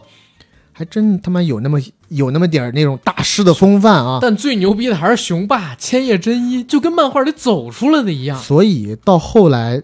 那个电视剧也不得不他用他，必须得用他，而且古天乐在里头怎么就那么帅？我谢谢他，太帅气了。哎，古天乐演的谁啊？啊，sorry，sorry，我就啊讲的是 sorry 郭富城啊而且像郭富城在那里头，怎么就那么帅？我记得《雄霸风云天下》出呃不不不，在《风云雄霸天下》出来以后几年，呃，罗嘉良演过一部时装喜剧叫《打工皇帝》，啊，他在里面有一段是要教一群乞丐怎么去挣钱，那群乞丐 cosplay 嗯，就 cosplay 那个郭富城的那个步惊云。在街头，然后有一个他的手插着，呃，手插着就在那做思考沉状，然后前面是躺着一具尸体，但其实不是尸体，是他的乞丐朋友装那个楚楚，哎，不是是楚楚吗？孔慈，啊孔慈，装那个孔慈 躺在地上，用一个白布蒙着面。当时我记得那个场面是罗嘉良一开始教他的那群朋友用一个招数去乞讨，但没想到他说是没想到时尚变得这么快哦，他们最开始应该是装 Kitty 猫。对，装 Kitty 猫人偶，然后去在香港的街头去乞讨啊，很多人都觉得啊 Kitty 猫好可爱，我要给他钱，但没想到时代变得那么快，然后镜头一转就变成那个假的真丝假的呃，步惊 云，假步惊云，乞丐云，对对对，是啊？呃，然后没想到镜头一转就变到那个假的步惊云，然后出现了那个 《风云雄霸天下》的那个背景音乐啊，特别搭配，那段嗯简直把我笑喷了。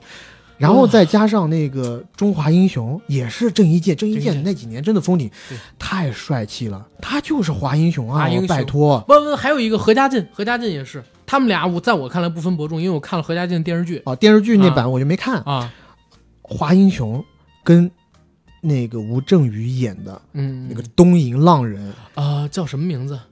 我我我忘记了，反正那 那个特别蠢。吴镇宇先去打那个黄黄某人，嗯，黄某人用计，其实自己已经受不了了，马上就要死了，但是假装说我赢了，吴镇宇你输了，说你的缺点就是你心里还有爱，你太在乎家人，你就回家对，当一好丈夫、好爸爸吧。结果他就去把他自己家人全部杀死杀了。最后呢，他打郑伊健，打输了之后，郑伊健说：“你之所以输，是因为你心里没有爱。”我操，到底是因为啥？太扯了，你知道吗？吴镇宇但是我有一说一，嗯他们俩最后在自由女神像上那段大斗，我真的，我小时候看崩溃了。啊！操，我小时候说哇，你们香港人真的好敢想，对，也不顾及第三国这些个审查因素，你就直接把人家自由女神像给整个干废，这要早那个小蜘蛛多少年？对，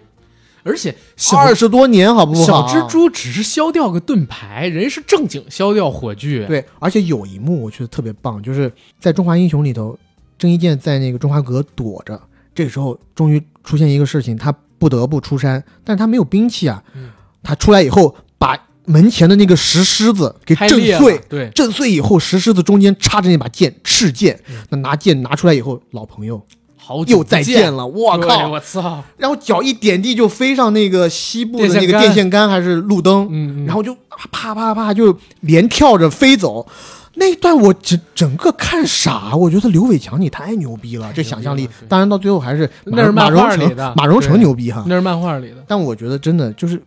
不经意间就给刘伟强或者郑伊健装了个个大逼，操！哇，这个逼真的装的好棒。哎，这个正经说，就是我脑子里边，我第一次知道《风云》里有一招叫万剑归宗。嗯，他虽然讲说万剑归宗是什么万千把剑汇成一把剑什么的，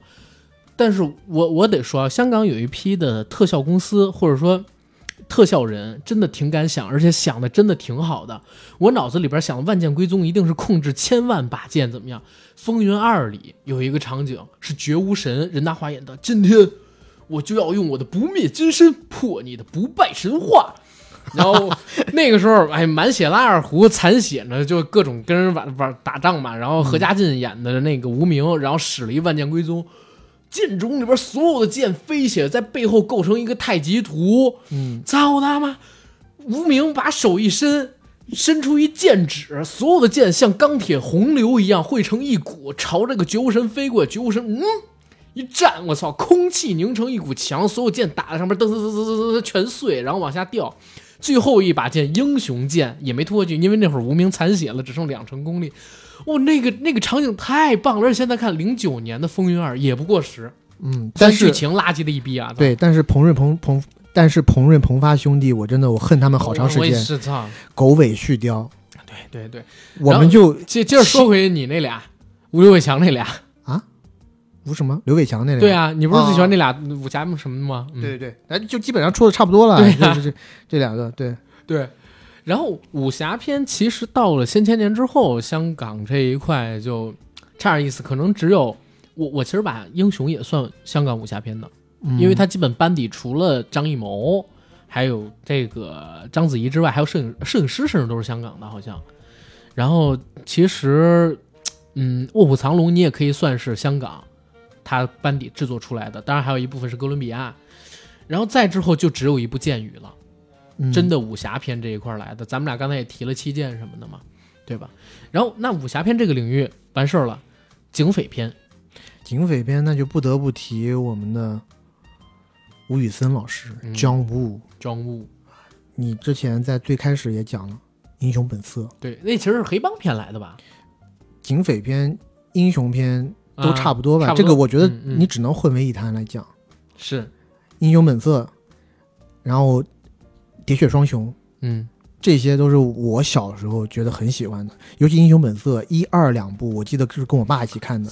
我们俩看完以后，真的，我和我爸就是互相在那讲。我爸，我最开始我的英文名字就叫小 Mark，Mark，Mark 就是小马哥，好不好？操，阿 Mark，阿妹儿，呃，但《英雄本色二》里正经有一一个场景特别牛逼，是最后狄龙跟周润发两个人都快死了，嗯然后扶起来石天，石天那会儿演四叔嘛，也快死了，然后石天说：“谁要他妈你们扶？”然后周润发说：“四叔，我们错了，但我们现在就快死了，你别骂我们了，我们走吧。”然后四叔说：“石天说可以走吧。”然后三个人就进了屋子，那儿摆了三把椅子，三个人坐在椅子上，对，满身都是血，坐在椅子上，操！然后有警察来了，说我们马上就快死了，然后太牛逼了，你知道吗？就是什么叫情绪电影啊？《英雄本色二》的情节就是狗屎，但那个情绪太牛逼了。我最后知道是个大烂片，但是看着三个人浑身是血坐在那儿，什么呀？我我我觉得《英雄本色二》还是可以的，三是确实是有点烂了，之歌有点问呃题啊非得要强行来弄了。嗯但《英雄本色二》一开始就是小马哥的那个孪生兄弟呃出场要给他哥哥报仇的时候披上他哥哥小马哥的那件的风衣，弹布满弹孔的风衣，太帅气，太牛！逼了！然后用弹孔挂手雷，对吧？那个更屌。《英雄本色三》咱就另说了，那其实是个政治电影，看一下出品年份就行。然后还有一个，其实我最喜欢的是《喋血双雄》。嗯《喋血双雄》，我们都已经不再适合这个江湖了，嗯，对吧？我操，这话说的太牛逼。然后，呃，结尾的教堂大战，吕修贤扔了一把枪给周润发，周润发接过枪，手里边拿一根白带子，那会儿他手中枪了，用牙一扯把人带子系上，然后慢镜头，两个人拿着枪就要出去跟人干。大傻骑着摩托车带着一帮人过来，跟他们教堂里边子弹横飞，圣母像也被打碎，白鸽乱屌，哇！真的，香港电影有的时候你你真的，它会让你忽略掉情节，嗯，就全靠那种特别浪漫式的那种画面，就让你值回票价。你知道《喋血双雄》现在吴宇森要拍一个翻版，哼，拍一个好莱坞版嗯给环球拍，吴宇森那版的《追捕》你看过吗？我看过，相当差了。生化片，嗯，对生化危机，我靠！但我我讲真哈，就是，嗯，前几年有一个机会，上次不是也给你，嗯我我我忘了之前有没有跟你说过，就前几年有一个机会，我参加一个比较私密的饭局，席间有超级神龙，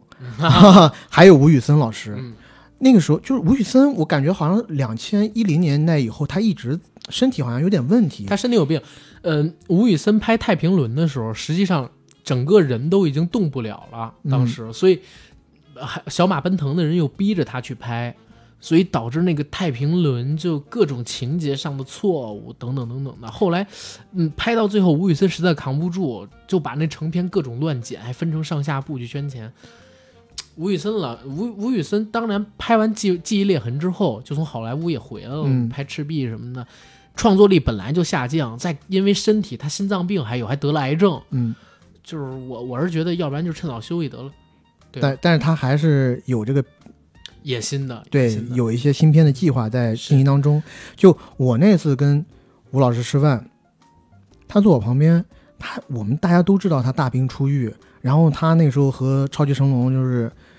推杯换盏嘛。嗯。你知道超级成龙这种习武之人好能喝的，但吴吴老师就是我们说的超级成龙只有一个啊，不是真的成龙，是是是是，是战狼金哥，对对对，就你知道。他们这种习武之人一喝起酒来就没谱的，嗯，但是吴老师当时席间就是一直在跟人家喝，就是在陪，你知道吗得完？癌症做完手术还在陪。然后呢，他就是中间应该是去上厕所，上的有点久，然后我作为晚辈我就去看一下。吴老师是就是身材其实挺小的，嗯挺小只的，身高不高，但你看他，我进去以后，因为我我不太能喝酒，满脸通红。进去的第一个反应，他是问我：“他说小伙子，你行不行？” 哇！我那一下子，我感觉真的，一是老前辈，你这个关怀我们这种晚辈哈；第二个，我觉得真挺爷们儿的，因为我自己感觉他可能是进去里面吐了，嗯因为很长时间没出来，肯定也得调整一下。嗯但他就没有说说，哎，今天不喝了或者怎么样，这句话就没讲过，我就觉得好硬，你知道吗？好硬。我我前段时间看他的一个采访，他说他年轻的时候，他其实特别想拍一部电影，就是把自己跟徐克的友情拍出来。嗯，微末时两人怎么认识、相知相识，然后成为好兄弟。后来中间呢也有过分道扬镳的时候，然后到了几十年之后，大家又成为好朋友。但他之前也讲了，自己澄清了，他们两个并没有说是反目，是只是因为发展方向不同不同就分分开了了。对，然后他讲了一个事儿，说自己年轻的时候，那个时候没成名，徐克也没成名。他们两个人当时晚上经常会去香港正在建的那种大楼的天台顶，做的那些竹竿，还有钢筋水泥的旁边，在那个天台顶上喝罐啤。嗯，哦，我当时听到那句话，我就脑子里边场景立刻出了两个日后那么牛逼的导大导演，名动天下。对，在八十年代初期，两个人都没有成名的时候，坐在那种破楼上，还没有建成的楼上，看整个城市。所以那个年代，他们拍出来的电影就特别写意，对吧？就人就是这种江湖人，心气儿也高，对，江湖人，去尝试一些不同的东西。对。所以你看，就警匪片，或者说我们说黑帮片，在当年就是义盖云天啊，什么这个那个英雄本色，我的妈，就是因为他那批导演就是这样的人。现在你回过头去看，我就一直在想，八十年代的香港有各种各样的机会，然后敢打又敢拼，正好赶上城市也经济腾飞，因为大陆其实也也也提供了一定的助力嘛，大陆没开放嘛，但是又嗯改革开放了，城市真正飞起来之后，这些在城市里边的人，所谓时势造英雄，英雄造时势，都成了一时豪杰，对吧？一人一时的那种豪杰，一天一地大英雄。嗯，然后连带着他们的电影也特别好看，包括到九十年代的时候，一聊到警匪片，我还能想起一个人，林岭东。哦。林岭东警匪可能拍的少，他那风风云云系列列对，是是，但陈木胜九十年代有一版我特喜欢片儿，尤其这次《怒火》去年上了之后，我又回嗯。过他，冲锋队怒火街头》啊，刘青云演的那版，到顶了，真的到顶了。然后那个片子其实某种程度上边来讲，我觉得比《怒火》还好看，《怒火》是动作片，嗯，但那个正经是警匪片，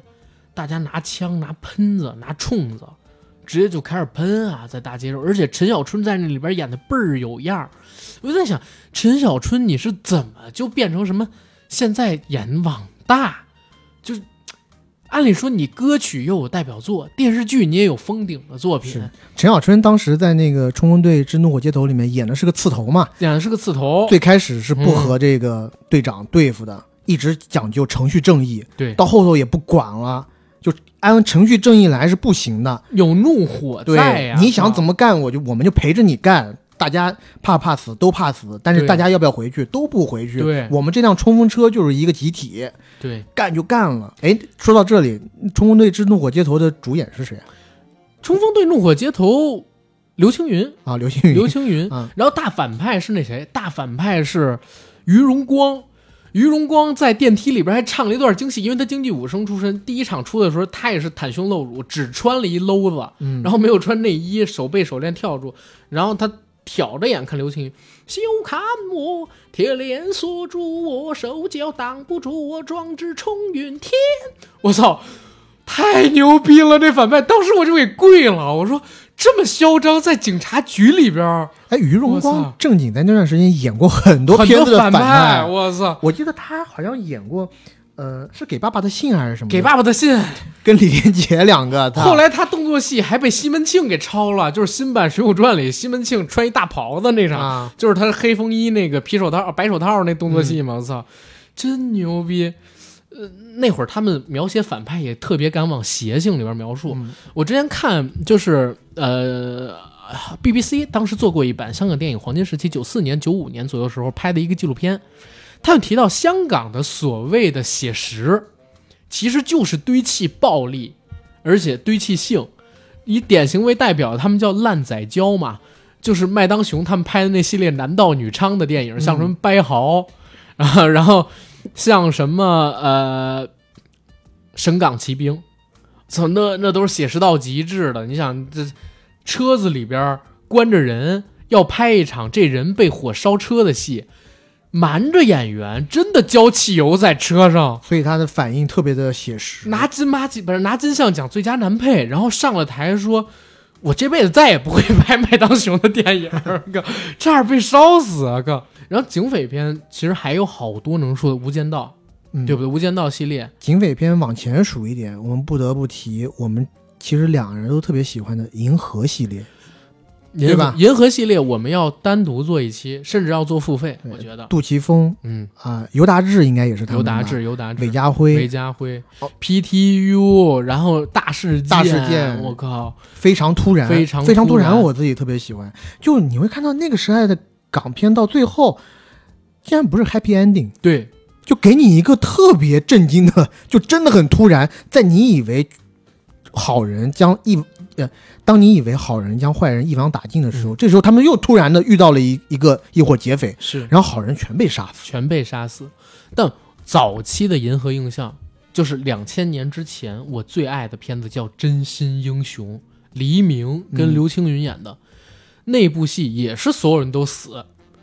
然后结尾最神奇的地方是哪儿呢？刘青云被自己的老大背叛，然后黎明也被自己老大背叛。真心英雄这个电影嗯我不知道有没有看过，看过。我查你看，你查一眼，嗯他们俩都被自己老大背叛，然后刘青云最后是断手又断脚，全身瘫痪，只是呃全身瘫痪，只剩两只手能动。然后他老婆被自己的老大背叛了之后又给杀掉了，然后刘青云自己推就是用两只手，大家看过那种只剩下两只手的乞丐划那种小木车去乞讨，他用这两只手划着那个车，然后拿着几瓶矿泉水跟面包到天台上去瞄老大，一次失败了中枪，又爬回去，但他已经死了，他尸体在那儿一直瞄着自己老大，已经开不了枪了。黎明收到这个消息，他俩本来死对头来的，冲回香港，把刘青云洗好了身体，穿上一身牛仔的帽子跟衣服，把他带到轮椅上边去找老大报仇。嗯，最后那个结尾有一个神来之笔，刘青云不是坐着轮椅吗？从台阶上滑下来，他手里边有枪，因为轮椅在台阶上一颠一颠的，那个轮椅就碰到他的手，让他手指头动起来了，一枪又一枪的把背叛了自己的那个老大给杀死了，然后最后黎明也死掉。爱刘青云跟黎明的那两个女人，一个也是被火烧的毁容，然后自杀死；另外一个也是被老大什么给弄死。哇，真心英雄真侯爷！那是两千年代之前我最喜欢银河映像的片子，九八年的电影，就对九八年的电影，我发现我是看过，豆瓣上标了这部电影。对，但好看的真好看。然后大家有时间真的等我们那期银河映像的节目，一定一定给大家做集牛逼的，我操！然后警匪片现在几乎是，呃，香但中国香港电影在中国大陆唯一吃得开的类型，因为动作片现在拍的人很少了嘛，嗯，对吧？所以就只剩下警匪这一个题材了。对，我觉得就是其实挺荒谬、荒诞的，就是香港的警匪片之所以现在还非常的昌盛，是因为警匪片的故事放在中国大陆，你很多不能拍。对，就其实我觉得这就特别的扯，因为中国大陆也有很很多好的悍匪，好的，也不是说好的，不能说。故事，也有很很多好的故事，对吧？可歌可泣的民警，可歌可泣的这种警察特警、缉毒警。对，但是很多东西你放在我们国家语境下，你就审查通不过，你怎么办呢？只能回去看一些香港的电影。现我觉得香港现在，呃，或者说香港电影吧，还是一块儿你可以去触碰一些边界的地方。它的边界要大很多。其实，大一些吧，我不能说大很多，大多少，因为现在审查制度也也往香港那边再去了。对对，嗯去年六一嘛，这一块儿咱们警匪片就浅尝辄止，啊银河印象那一批就都不讲了，枪火什么的，枪火什么的，放逐。提名。对，哎呀，然后爱情片，爱情片，说实话，我涉猎的还比较少，因为我、啊我我平常不太爱看爱情片，但是几个著名的我还是挺喜欢的。嗯嗯甜蜜蜜，哎你把我想说 说了，你快说快说。呃甜蜜蜜这个我很喜欢，就是应该是陈可辛给我的第一印象吧。最好的，然后甜蜜蜜在里头，黎明那段和他之前在大陆的恋人的那段戏啊，我这段很喜欢，因为他每一次开始都是“亲爱的小婷”，给他写信，然后配着黎明的话外音，嗯然后你可以感觉到他的信一开始是写的很长的，到最后讲出“亲爱的小婷”以后就暂停住了，就没有东西往下写了，因为这时候黎明已经爱上了张曼玉了了，对，变心了，就是很多事情就在那种不言中。对，然后这时候呢，张曼玉在电影里面，她其实也有纠葛，对吧？她当时和经常来光顾她的这个黑社会老大是叫豹哥吗？还是叫豹哥，呃曾志伟演的伟，对吧？曾志伟在那时候就我觉得挺适合演黑社会的。对，八十年代怎么怎么能想象曾志伟可以当黑社会老大？对，但是到两千年以后，你会发现，嗯，曾志伟当老大非常的合理。主要是演技好，嗯，弥补，因为他现实生活中真是个大哥，是就咱们不是说黑社会大哥，真是演艺圈大哥嘛。对而且呃，黎明踩着脚踏车带张曼玉的那些戏份，对，太美了。有一场戏就是曾志伟在美国街头碰上几个黑人的年轻人，嗯，其实也没说什么，就是要干你。是然后人家持枪把曾志伟打死了，然后张曼玉去辨认尸体，就像你说的，很多时候尽在不言中。然后曾志伟说最多的就是跟张曼玉说：“傻女，跟着我嗯有什么好呢？”但是自己到底有多爱张曼玉？看她死的时候，张曼玉见到曾志伟的尸体，那是一个背影，曾志伟的背上有一个米奇，他看到那个米奇，张曼玉先笑了一下，然后然后又哭。其实后来陈可辛解释说，张曼玉当时是笑场，但张曼玉立刻又收住了，开始哭。然后后来他又拍了一遍，就是张曼玉看着之后就开始哭的，但是他觉得笑场，然后又哭那段太棒了，就把他给放进了，就是尽在不言中，他没说什么，但张曼玉当时的这个笑让大家想起了第一次看到这个米奇老鼠的时候，那会儿还在按摩店，知道这个大哥为了讨自己开心，然后那个时候想起来嘛，再紧接着看到已经阴阳永隔，一下悲从心中来，眼泪流下来，哇！这甜蜜蜜做得好，而且真的是大时代小命运，在这种大城市里边，或者说辗转几个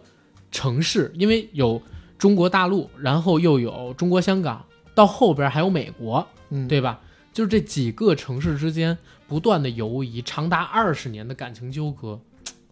两个人相互错过，最后一曲甜蜜蜜响起，他们因为邓丽君的歌声又见到对方，那个爱情片真的特别好。然后后边新不了情，其实我我也很喜欢，新不了情给了我一个美好的梦，就是你长得像刘青云，照样可以泡到袁咏仪，就那个那个片子，我在我看来很浪漫，当然那首歌也很浪漫啊。但里边有一个场景，就是袁咏仪当时留着短发，刘青云黑黑的，很难看，也留着一头短发，然后两个人相拥在一起。袁咏仪跟他说：“我终于抱到你了。”哦，当时眼泪立立刻就流下来。我第一次看到这电影的时候，应该是初中，也是情窦初开的年纪。我好想那个我暗恋的女生可以这样抱住我，说我终于抱住你了。还说什么呀？我操！到后面中国香港的这个电影，我其实觉得一直相比起中国大陆的电影，有一种都市感。等一下，你好，我还我爱情片我还没讲呢，没讲完。你说说说，嗯，我爱情片还有一个我自己就是一直封顶的，包括如果大家关注我微博的话，啊知道我最近斥巨资从 从香港他妈的买了一个海报，那个海报呢花样是《年华，花样年华》的海报。那海报我跟你讲啊，海报大概是五百到六百港币。嗯，进海关的时候我还被税了一刀，九十 又交了九十人民币，所以那个海报真的是七百块钱的一个海报。拿到手上以后呢，虽然讲它那“花样年华”那几个字是烫金的，但是确实离我想的有点远，因为你知道，像一些原版海报它其实是两面印刷的，是是特别精美，但那个海报呢，它就只有单面，然后纸张也比较糙，但是无所谓了啊，它肯定是有保值价值的。《花样年华》，我去年在金鸡节的时候也看了 IMAX 版，四 K 的那修复，太棒了！《花样年华》是我自己个人最喜欢王家卫的一部电影，而且我也是觉得他拍的是比较让人容易懂的电影之一。对对。嗯，两个人，哎，你最喜欢王家卫的是《花样年华》？《花样年华》就是我觉得他们就是两个人发乎情止于理的这个小小的暧昧嗯和恋情，然后最终又无疾而终。对两个人最近的距离也不过就是可能半公分，或者是怎么样，也没有亲到。你你现在看到的这个版本的《花样年华》，据说啊嗯，是剪掉了差不多一百六七十分钟素材，《花样年华》说当时这个是梁朝伟还是张曼玉接受采访时说的，当时其实是有他俩的亲热戏的，但是后来全部给弃用了，因为 王家卫他就他永远都是拍四百分钟素材，最后我只用可能一百来分钟。就前两年二零四六不又出流出了几个新片段嘛？嗯说二零四六他还能剪出好几个版本了，有木村拓哉的，更戏份更多的，然后刘嘉玲什么这这个那个戏，王菲什么戏份的，还有那个一代宗师，据说他也能剪出两三个版本了，现在还有两百分钟多的素材没用到过呢，这太牛逼了！王家卫这个人，但但是对演员是一种折磨。后来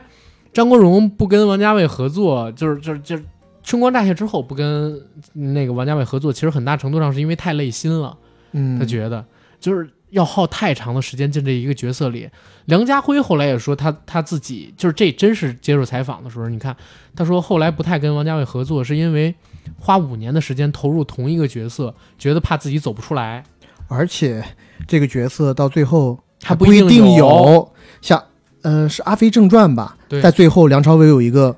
镜头就半分钟，就是他自己去梳头，梳头，然后揣东西揣到兜里，对。然后这一幕不是还被那个《精装难兄难弟》里头对对，各种致敬。王精卫在那儿，其实不是自卫，呃，不是，其实不是致敬啊，嗯。是丑化、丑化，讽刺，对。对吧？在在那个呃《阿飞正传》里头，人家王家呃在《阿飞正传》里头，梁朝伟是多多优雅呀，对，梳梳梳油头，然后放也就放一些小东西。钱包什么的。在《金装难兄难弟》里面，王精卫是怎么倒的？让那个是陈百祥吗？还是谁？呃，不是陈百祥，是另外一个罗家良。罗家良，罗家良在那儿梳头的时候，梳到一半，梳子还挂在上边儿，对，而且还往口袋里面装很多东装西，香蕉、装苹果，装香蕉，整个口袋都鼓起来，对，我觉得特别有意意思。然后还有一个爱情片，我想提一下的，嗯。这个是我自己觉得特别有意思的，就是国外有个爱情片叫《一天 One Day》，嗯。安海瑟薇那个、嗯，被很多女生对，奉为经典。经典，对吧？嗯。但这个片子呢，我在很早的时候，九四年，其实看过香港有一版，是跟那个故事基本上是一样的。如出一辙的，嗯叫《年年有今日》，嗯。是梁家辉和啊袁咏仪演的，对对对，对高志森导演的，讲的也是一对偷情的人，每年选择那一天嗯嗯。相见，然后互诉衷肠，互诉这一年来的这种呃变化。但是我要告诉你，其实是高志森或者是这个电影团队是抄的，因为这两部电影呢，一天是根据小说改的，然后这个呢是抄，应该是抄之前百老汇的一个话剧。话剧对，对，呃，叶念琛有一个片子叫《第一次不是你》，嗯，就是嗯，男生带着女生去卖春，然后过了好多年，他们又见面，那女生还说：“哎呀，真可惜，第一次不是你。”然后他们俩又来了一炮，就是这有点这个意思。我不知道是不是从这儿来。叶念琛是一个大烂片导演，大家不用管他。然后还有一个爱情片，我自己蛮喜欢的，其实是嗯两千年代之后的张艾嘉导的，叫《心动》。嗯，心动那个片子是金城武演的，那个我正经觉得也挺好。心动我好像我要看一下。啊，心动的评分正经还挺高。其实它是一个特别特别纯爱的故事，大家有时间可以去看看。但是我我先我跟你讲，这辈子啊，我能数出来的几个香港电影里边，我自己个人认为最浪漫的，或者说特别有反差感的浪漫，然后让我印象特别深的有一部电影里边一个情节，那个电影是林超贤跟陈嘉上他们一起做的，啊，这个我也喜欢的，江湖告急吗？不是《啊，不是吗？野兽刑警》。野兽刑警里边当时姓黄的那一个，就是混迹在黑白两道中间的那个警察，嗯跟一个女生，他们俩常年保持约炮关系，但这女生很明显又看不上他，所以经常到了他家后，你抱抱我就行，我就想找个人睡，你不要跟我做。好，后来这个女生说自己有别的人了，准备要离开他，然后说你放弃我吧，我不爱你。然后那女的走了，姓黄的那个人自己在阳台上边抽烟，抽了大概半分钟，然后突然笑了一下说：“可是我爱你呀、我靠！那个戏表演的太棒，而且真是神来之笔。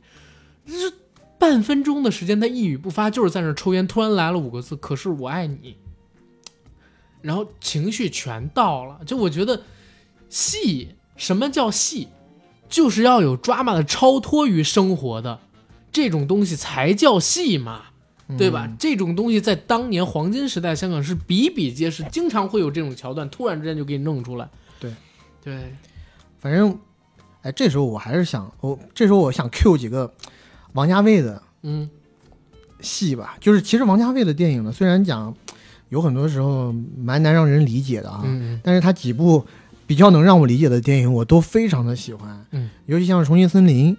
啊，最开始庆森林是我最喜欢的，对吧所以我听你说《花样年华》，我问一嘴。对我其实最喜欢《花样年华》，然后《嗯重庆森林》里头，其实我也很喜欢了。嗯呃，当然金城武那句“每个罐头都有它的过期的时间”，对吧？对，哦，就这一段，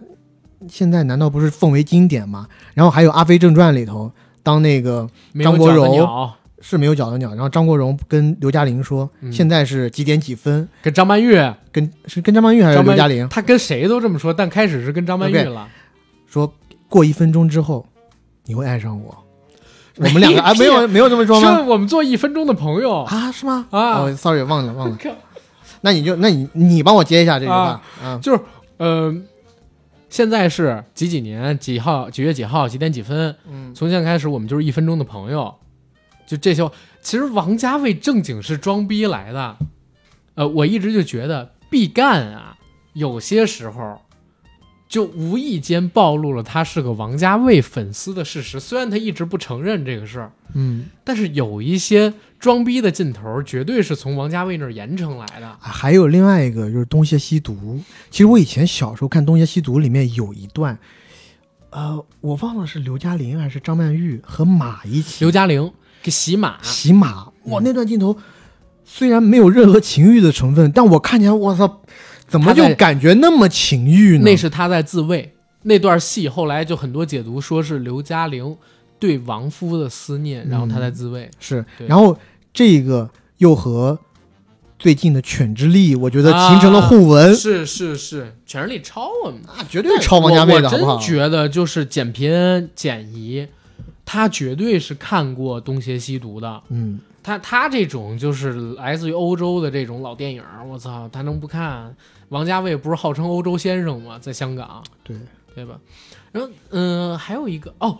咱俩没有提《大话西游》。《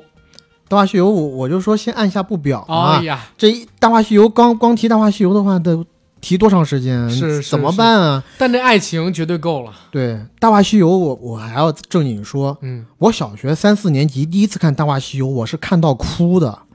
虽然我不能完全理解里面的爱情，但我就觉得这个人到最后好苦。好伤心，对，对吧？我我我看上集没有哭，我看下集是又害怕又哭。嗯，就是孙悟空突然发癫，筋骨紧缩，他把牛魔王身上的肉咬下来，那段场景，觉得这个人怎么会这么伤心？我也跟着一起伤心。是，对，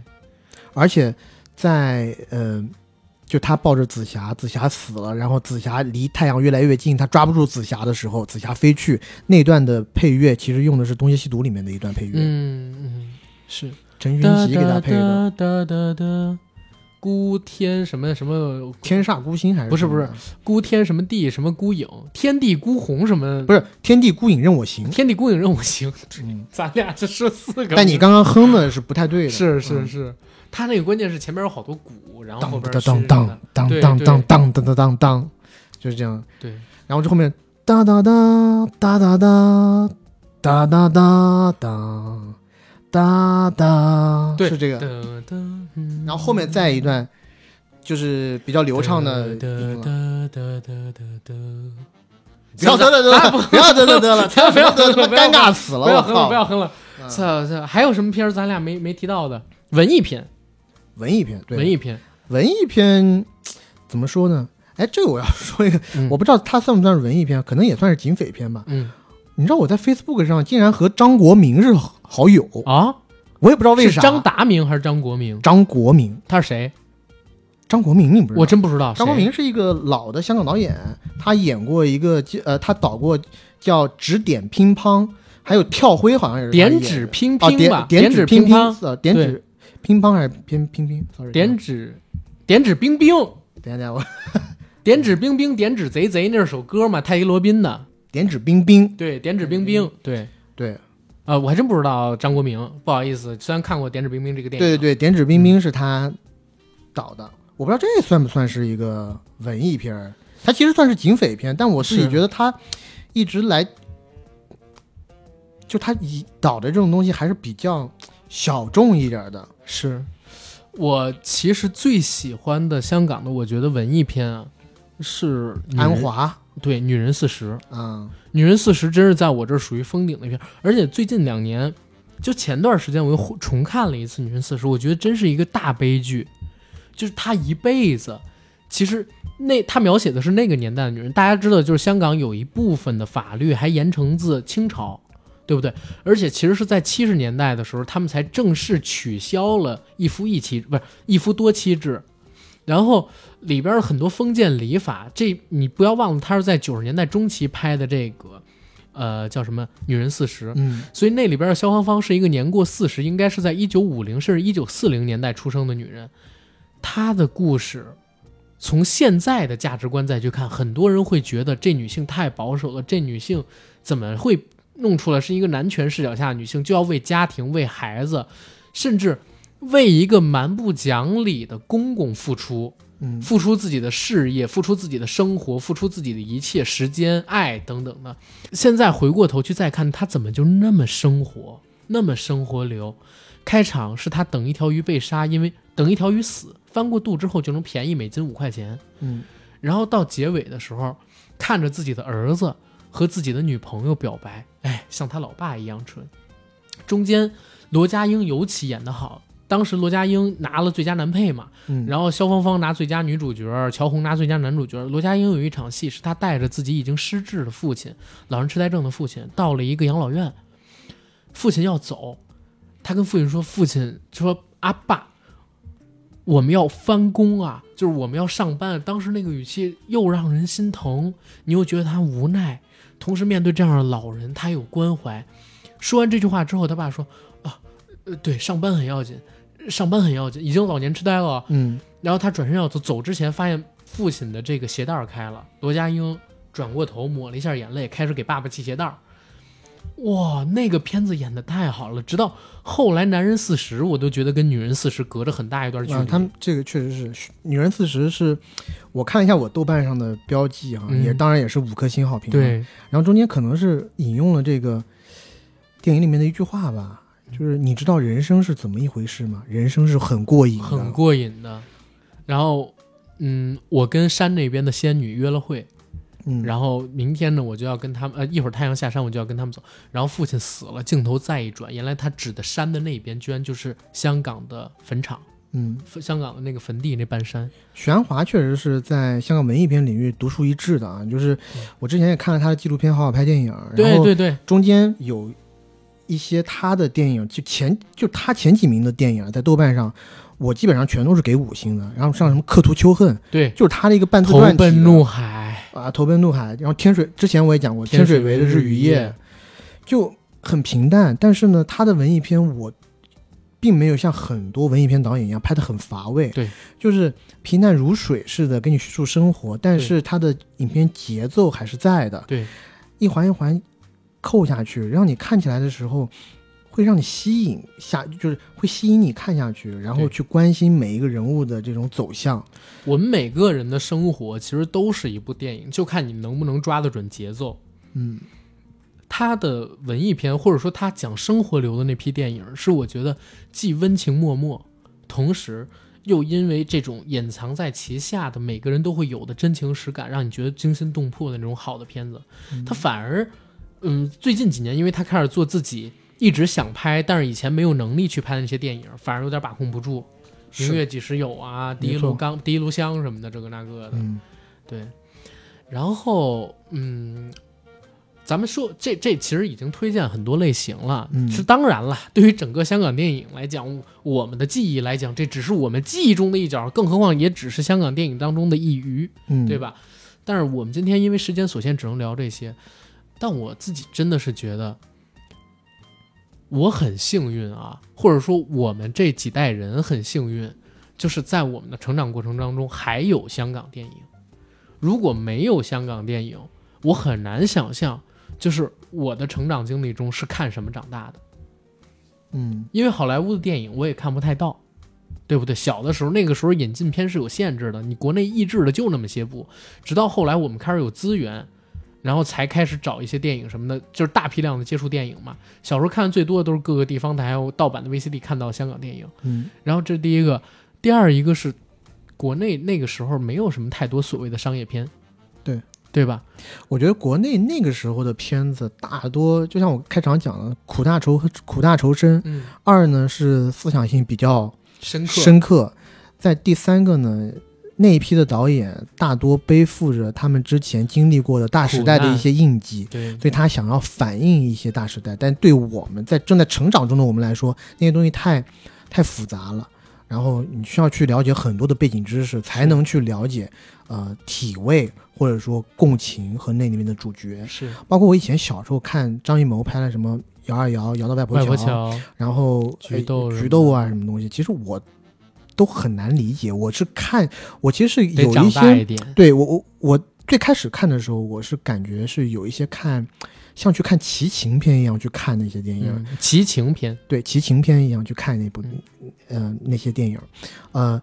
但是香港的很多片子，在我小时候看的时候，我觉得是一道很好的有点像一道很好的小菜，有有点像是，如果你要把它比喻成菜的话，我觉得它是，呃，酸辣土豆丝，嗯，就是你每一次过来吃的时候，你都觉得都 OK。就像我现在很多时候我吃饭的时候，我喜欢打开《康熙来了》，嗯喜欢去看一些对呃综艺，但是在以前小时候，我可能就是端一碗饭，打开电视机，翻到影视台，就在放一部不知道是谁演的香港电影，然后没头没尾就这么看下来。我从中间进入的时候，我也可以融入进去。是我在看到一半的时候，我可以为这个角色的喜喜怒哀乐，我也能体会到他的喜怒哀乐。这就感觉是一个，我把香港电影整体比喻成我们小时候的一个玩伴吧，嗯，然后一直陪同我们成长。成长起来的。对，所以现在时间到了二零二二年，你看现在香港也回归二十五周年，而且随着市场的萎缩，说外部环境、好莱坞的冲击，然后包括其实就是最大的原因，本土市场太小，嗯六七百万人口，对你支撑不起大投资，而且那你现在怎么做？嗯，而且你刚刚讲的好莱坞的冲击，嗯，是其实是最重要的冲击是在台湾市场。对，他们九十年代是因为失去了了台湾市场，所以他们才整体的失去了金元。但我还正经看过一个香港电影资料馆的一个资料，就是当时就是那个现在叫古天乐影院那儿之前去，嗯你知道吗？他们特地提到一个数，九三年香港电影人被《侏罗纪公园》所啊支配的恐惧，因为九三年之前最高票房才四千多万，是《家有喜事》，嗯，但是呢，到了九三年还是九四年，《侏罗纪公园》上